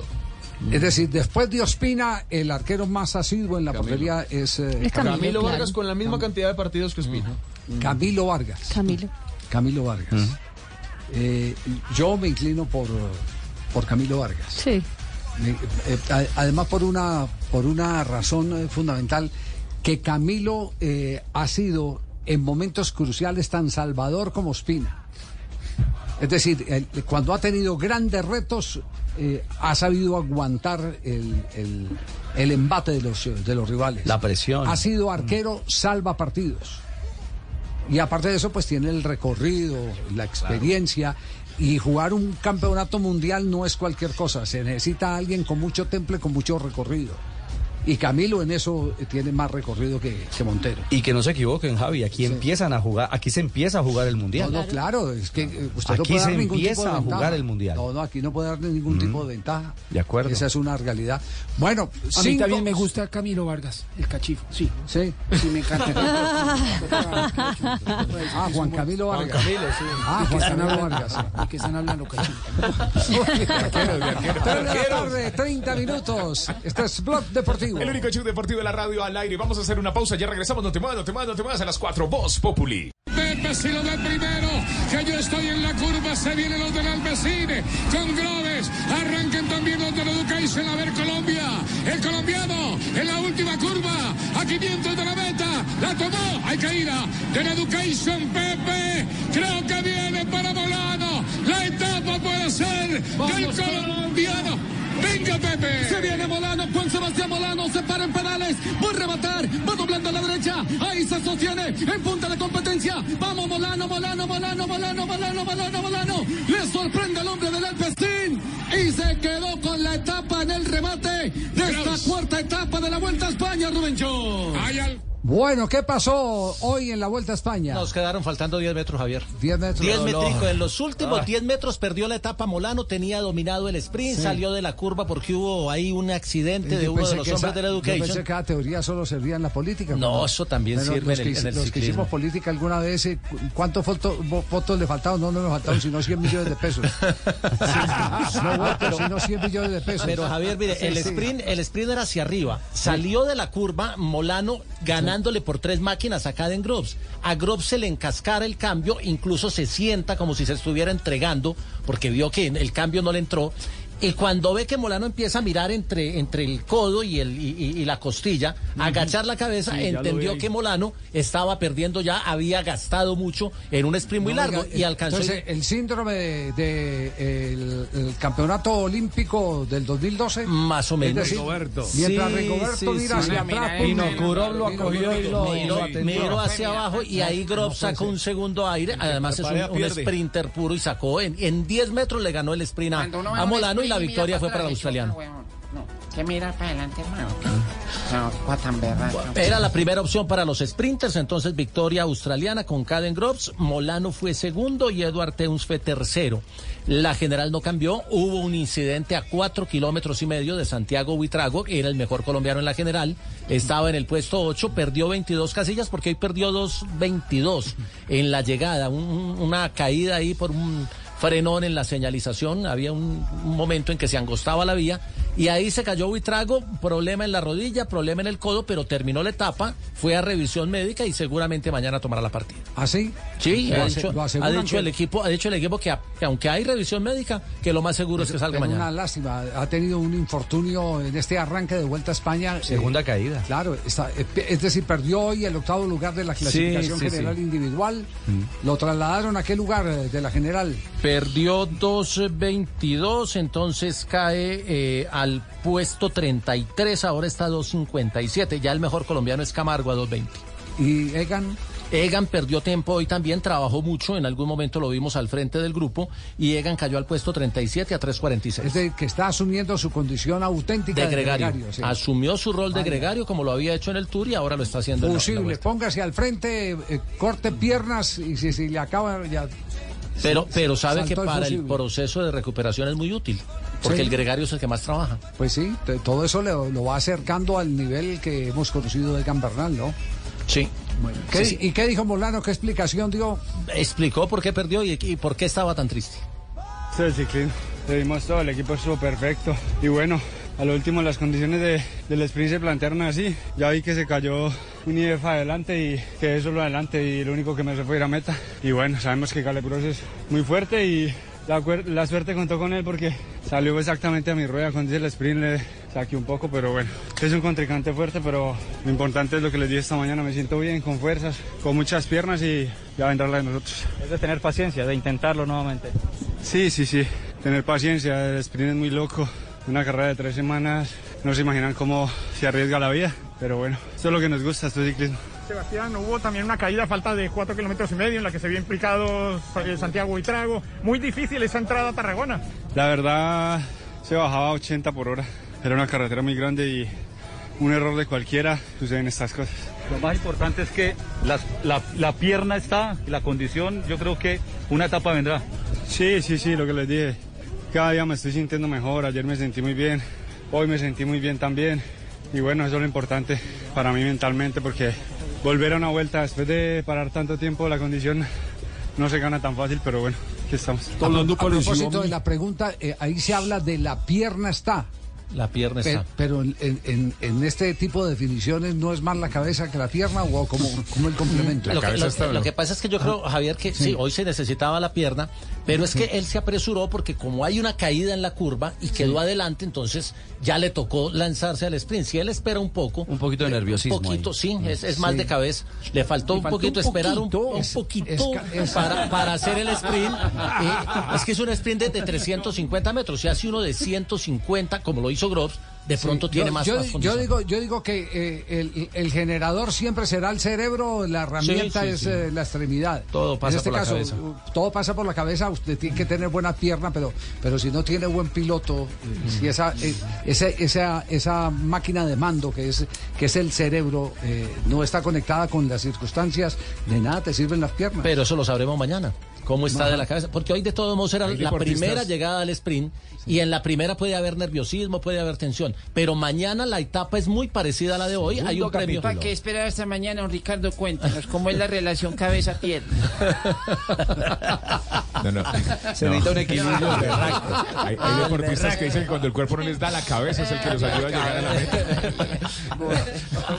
Digamos trabajo mental para que no nos enredemos. Mañana estaremos pendientes de lo que va a ser esta, Venga. Esta etapa, mi querido Rubencho. cerebro. Ahí estaremos, eh, mi querida mundo. Busco a alguien que me haga el humor eh, salvajemente, satisfaga mis fantasías textuales y lleguemos juntos al zarecasmo. Bueno, pues esperas al otro mes que es el mes del humor y la amistad.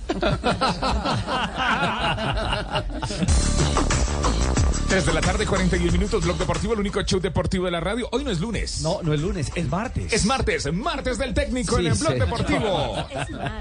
Es martes del técnico porque la fecha no termina. ¿ah? Esta octava fecha está larga, larga. Juan Camilo, hablamos de Medellín, Boyacá, Chico. Jugó el líder. No ganó, pero se mantiene el poderoso al tope de la tabla. Sí, señor, se fue arriba en el marcador al minuto 18 con un autogol de Elkin Mosquera del Chico. El equipo ajedrezado empató al 40 por medio de Frank Lozano. Y el técnico del Medellín, Alfredo Arias, tiene una clara lectura de lo que le faltó al poderoso para asegurar la victoria. La primera parte, creo que me acuerdo lo que me dijiste, sí.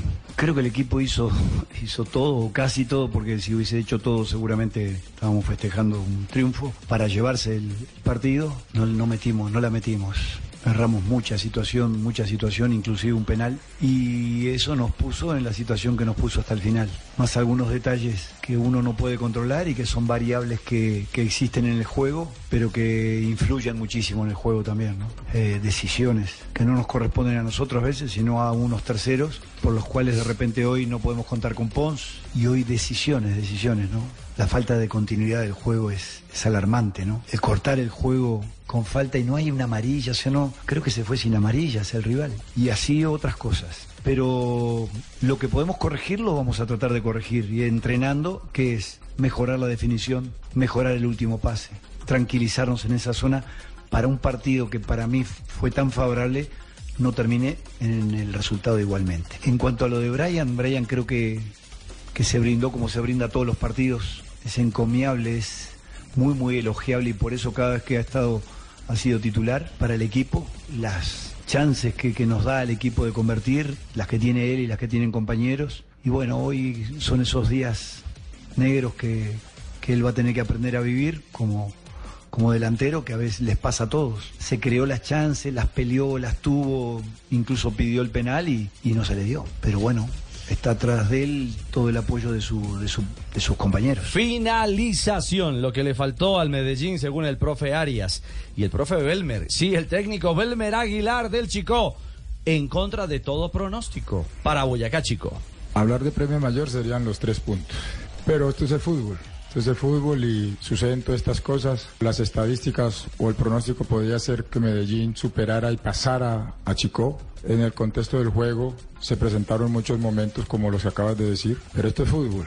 Todos tenemos una, unas ganas o un querer, pero la pelota y el juego van definiendo otras situaciones. Ante todas estas cosas, Medellín por momentos nos superó y nos sometió, obviamente con desatenciones y, movimientos de, de, conceptos en cada, en cada tercio. Entonces en esa parte es de seguir trabajando y el premio hay que recibirlo con agrado, con agrado, aceptando que fue un, un rival por momentos que nos superó y nos sometió y que aparecieron estas situaciones y que nuestro arquero en su momento apareció y le dio la mano al grupo, cada uno en su labor, en sus obligaciones y en sus deberes y hoy al esfuerzo y a lo que se viene trabajando antes hemos avanzado mucho y muy rápido. Entonces, en esa parte aceptar, entender, pero seguir trabajando pensando en lo que se, en lo que sigue, que esto es partido a partido, como en el día que llegué les dije a ellos, vamos a vivirlo partido a partido.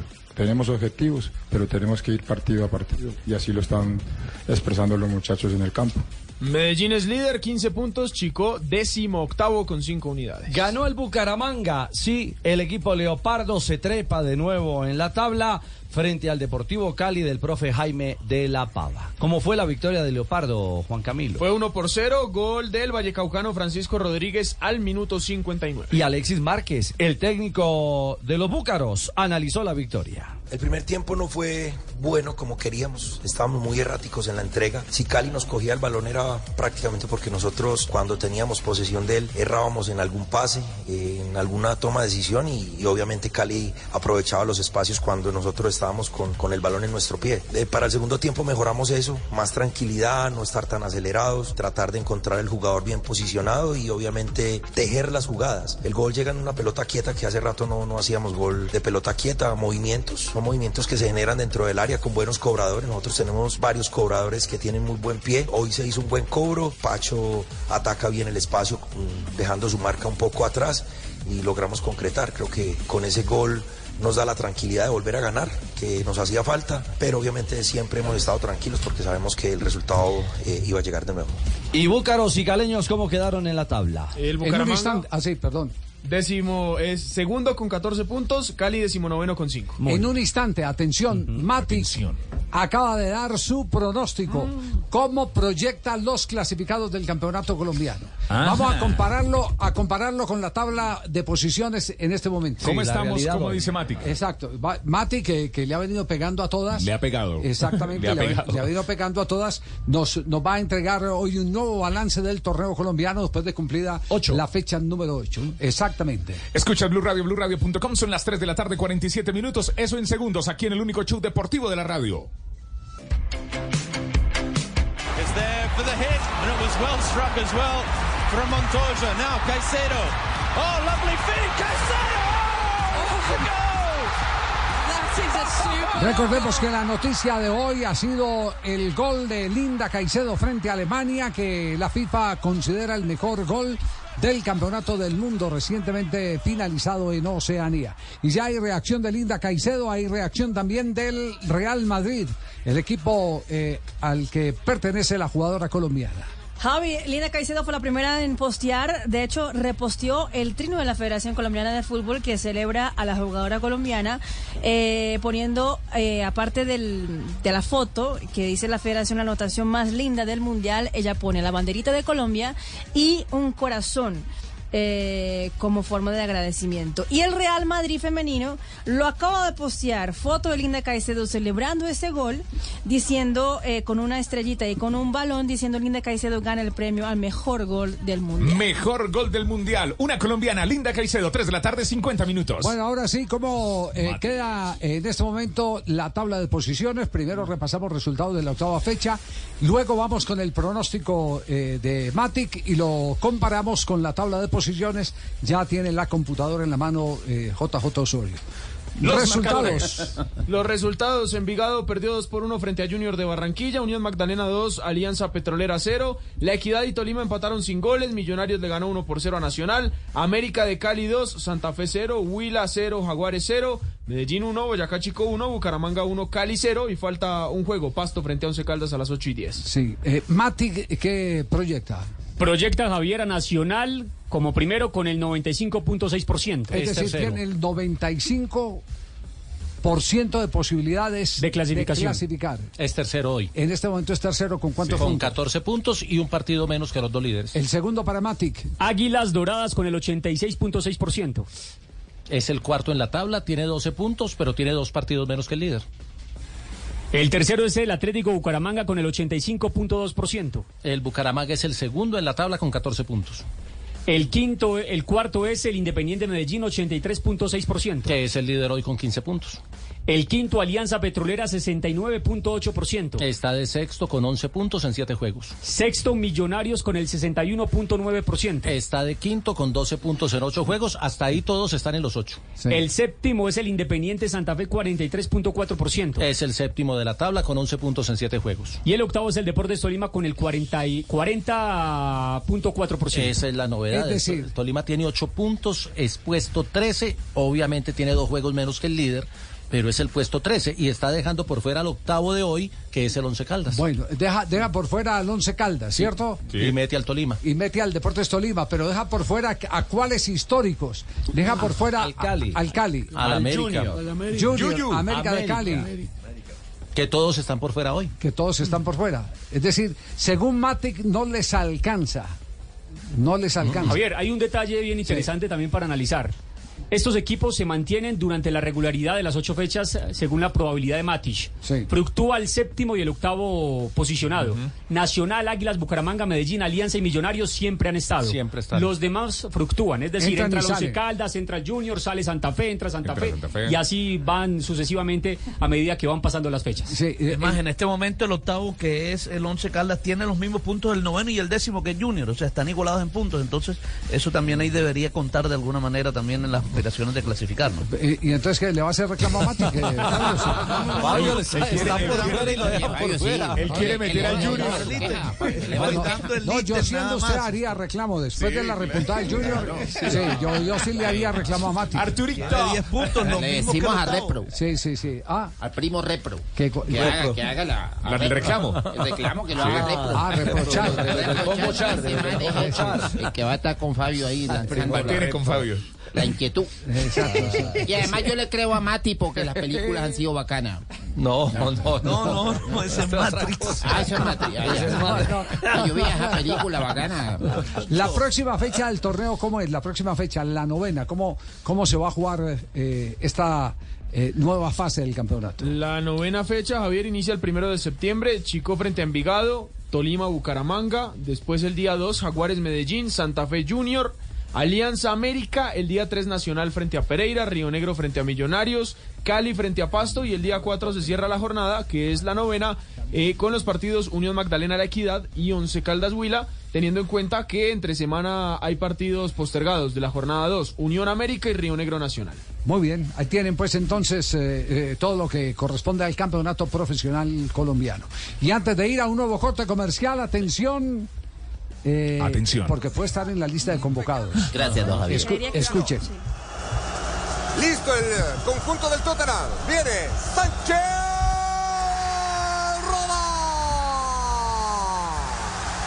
Definición desde el punto blanco de penalti. Acaba de fallar el colombiano Davinson Sánchez. Sí, señor. Algo claro para el técnico de la selección Colombia, Néstor Lorenzo, no lo ponga a patear No en el próximo partido. No, No, le ponga a patear en el próximo partido. Ojo, Néstor. ¿Cuál es, cuál es el detalle, Marina? Javi, eh, jugaba el eh, Tottenham frente al Fulham. Estamos en eh, los primeros eh, días, las primeras eh, confrontaciones. De hecho, es la segunda jornada de la, la Carabao Cup, la Copa de la Liga de Inglaterra. Davinson Sánchez hoy jugó como titular. El partido terminó 1 a 1 en los 90 minutos. Davinson Sánchez tuvo 6.7 de calificación y fue elegido por el técnico para poder patear el tercer penalti del conjunto del Tottenham que había hecho con, eh, con Son el primero y había hecho con Kulusevski el segundo. Llegó Davinson Sánchez, hubo atajada del arquero del conjunto del Fulham, después lo hizo James Madison, pero en el conjunto de la Fulham todos los cinco pateadores lo lograron, así que eliminado el conjunto. Como dicen. Fabio, en el béisbol el piche perdedor fue Davinson Sánchez. entonces. Sí, señor, así es. Sí, sí, Perdió el juego. Le cobran la derrota porque fue el único que no, que no convirtió y precipitó esta, esta eliminación. Se, se habló mucho de que Davinson Sánchez no iba a seguir en el Tottenham y ahí está, se quedó finalmente. Né- Néstor lo está viendo. No. Vamos a comerciales. Sí, hacemos una pausa mejor. Sí, 3 de la tarde, 56 minutos, Blog Deportivo. Suscríbete a nuestro canal de YouTube, arroba Blue Radio Co. Y disfruta y participa de la programación de Blue Radio. Blue Radio, le ponemos cara a la radio. Blue Radio, la alternativa.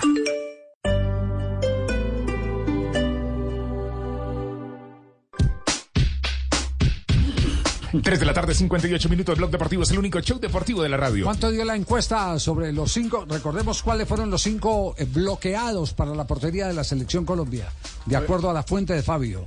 Camilo Vargas, Montero, Mier, Chunga y Davis Vázquez. ¿Y cómo quedó la encuesta entre los exarqueros de selección Colombia? Tres votos para Camilo, Córdoba, Oscar Córdoba, Sebastián Viera y Saldarriaga. Sí. Y dos para Montero, que fueron de Alexis Márquez y Prono Velázquez. Nelson Ramos eh, no, no dio, no votó. No votó Nelson Ramos, fue, fue muy, muy Votó por todos, muy Votó político. por todos, sí.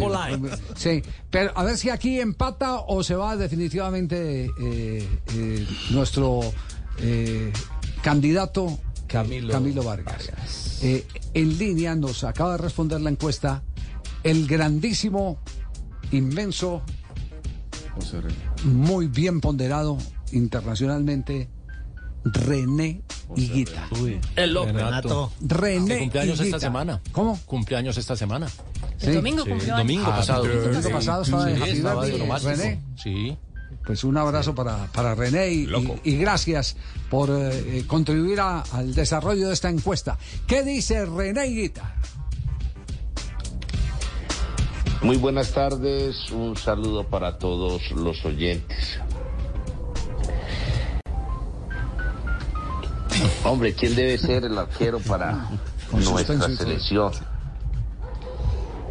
He tenido la oportunidad de estar muy, muy, muy cerca de Kevin Mier, de ver todos sus logros, sus procesos.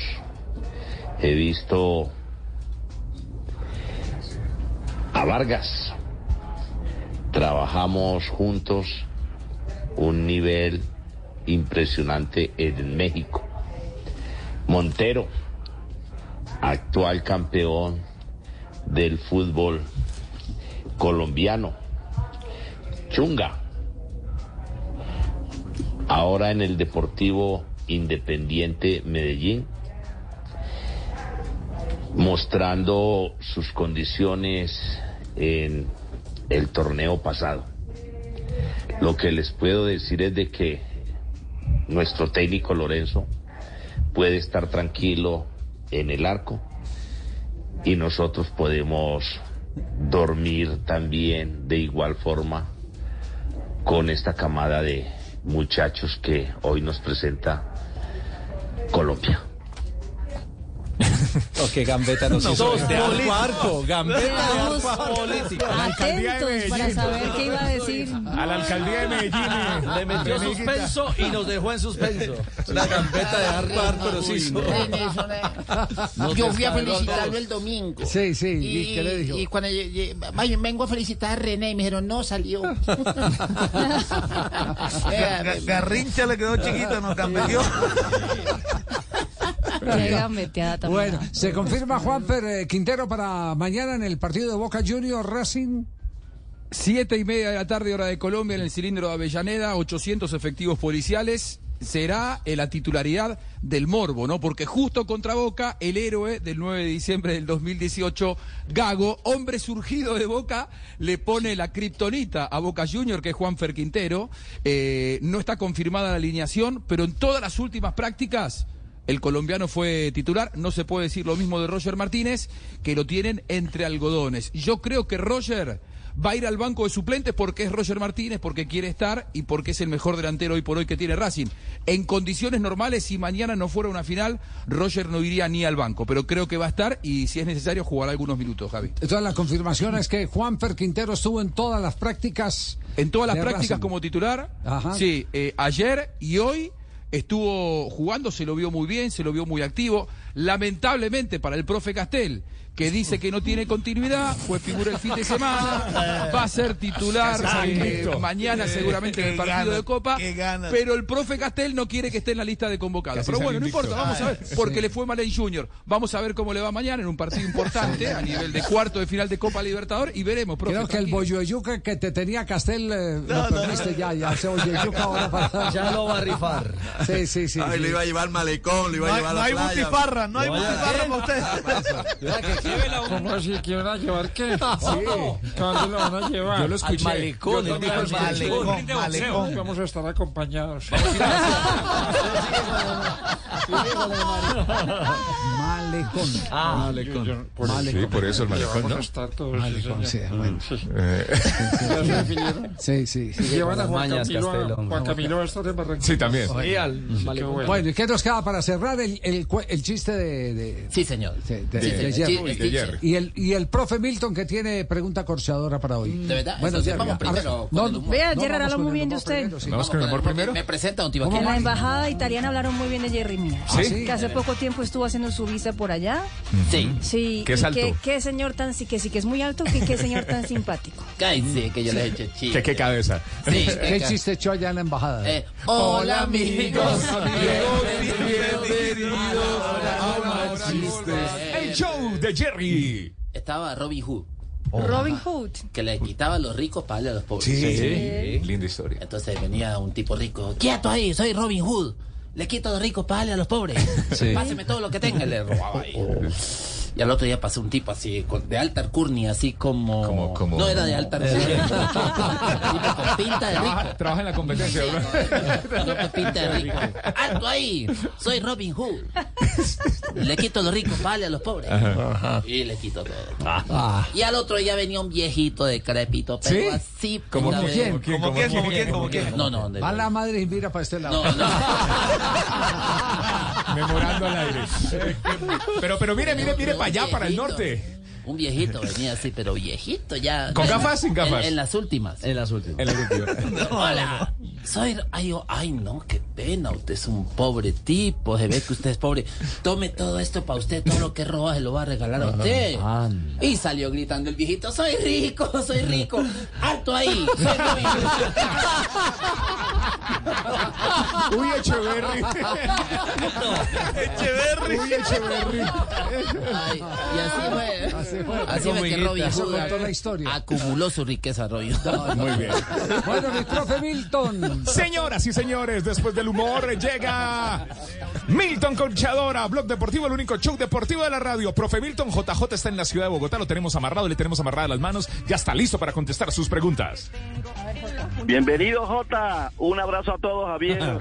Quítele el celular, quítele el celular por ahí. Listo, manos arriba, sí, señor. Lo mismo, profe. Cuente, profe, entonces. Vale, vale. Seguimos con eliminatoria, Jota. Vale, vamos contigo. Dale. Bueno, arranquemos, Jota. Una muy fácil, muy fácil. Actualmente en la Copa Libertadores el que gana tiene inmediatamente eh, asegurado su próxima participación. ¿Estamos de acuerdo? Sí, sí. Pero en el Mundial no. La pregunta es, ¿cuándo fue la última vez que un equipo campeón del mundo disfrutó poder tener la posibilidad de disputar el siguiente Mundial sin hacer eliminatoria? El último campeón de un mundial que pudo ir al mundial siguiente. El último fue Brasil, el último campeón mundial que pudo ir a un mundial siguiente como campeón. Sin hacer eliminatoria. Mm, No, no fue Brasil. Francia, no fue Francia. Francia. Sí, sí, sí, sí. fue Francia en el año 1998 que pudo disputar Francia 98. Corea. Bueno, va a la primera, va a la primera. Bra- Bra- Brasil fue el que pidió, Brasil al revés, Brasil fue el que pidió que aún siendo campeón participara en las eliminatorias, porque ellos decían que eh, de un mundial a otro eh, no tenían mucho este, compromiso, entonces prefirieron participar en las eliminatorias así haya sido campeón. ¿Será que Argentina 2002. pide eso ahora? No. No, no, tranquilo, tran- tranquilo, Fabio, no necesitamos eso. No necesitamos esa ventaja.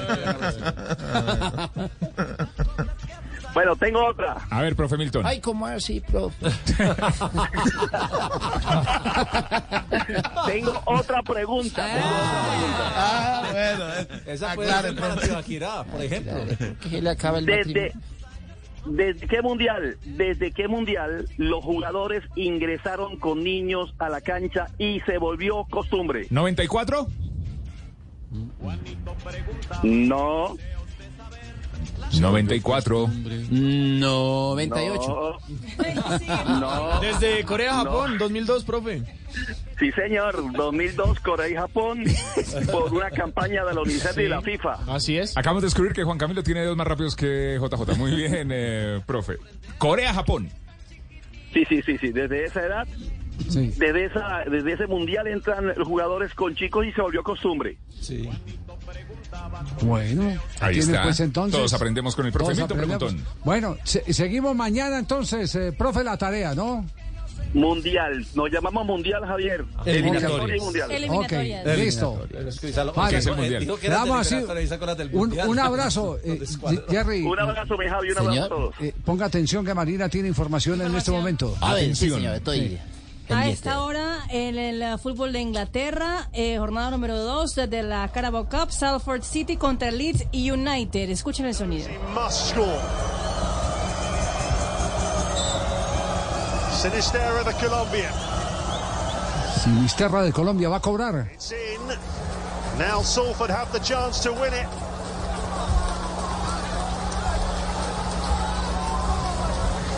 Gol de Sinisterra. Lo hizo Sinisterra, hizo el cuarto gol de Leeds United en la tanda de penalti frente al Salford City. A esta hora sigue el, ah, el, ah, mano a mano eh, desde los 11 pasos porque eh, después Conor McLennan eh, se equivocó para el conjunto de Salford y a esta hora eh, ya hizo Leo Fur el 5-4, pero acaban de hacer el 5-5 Matthew Lund. Es decir, está empatado porque ya había un compañero de Sinisterra, Ruter, se había equivocado en el segundo cobro. Es decir, a esta hora, 6 a 6 están eh, los coros de penalti. Hello, it is Ryan, and I was on a flight the other day playing one of my favorite social spin slot games on chumbacasino.com. I looked over the person sitting next to me, and you know what they were doing? They were also playing Chumba Casino. Coincidence? I think not. Everybody's loving having fun with it. Chumba Casino is home to hundreds of casino style games that you can play for free anytime, anywhere, even at 30,000 feet. So sign up now at chumbacasino.com to claim your free welcome bonus. That's chumbacasino.com and live the Chumba life. No purchase necessary. Group. Void were prohibited by law. See terms and conditions. 18 plus.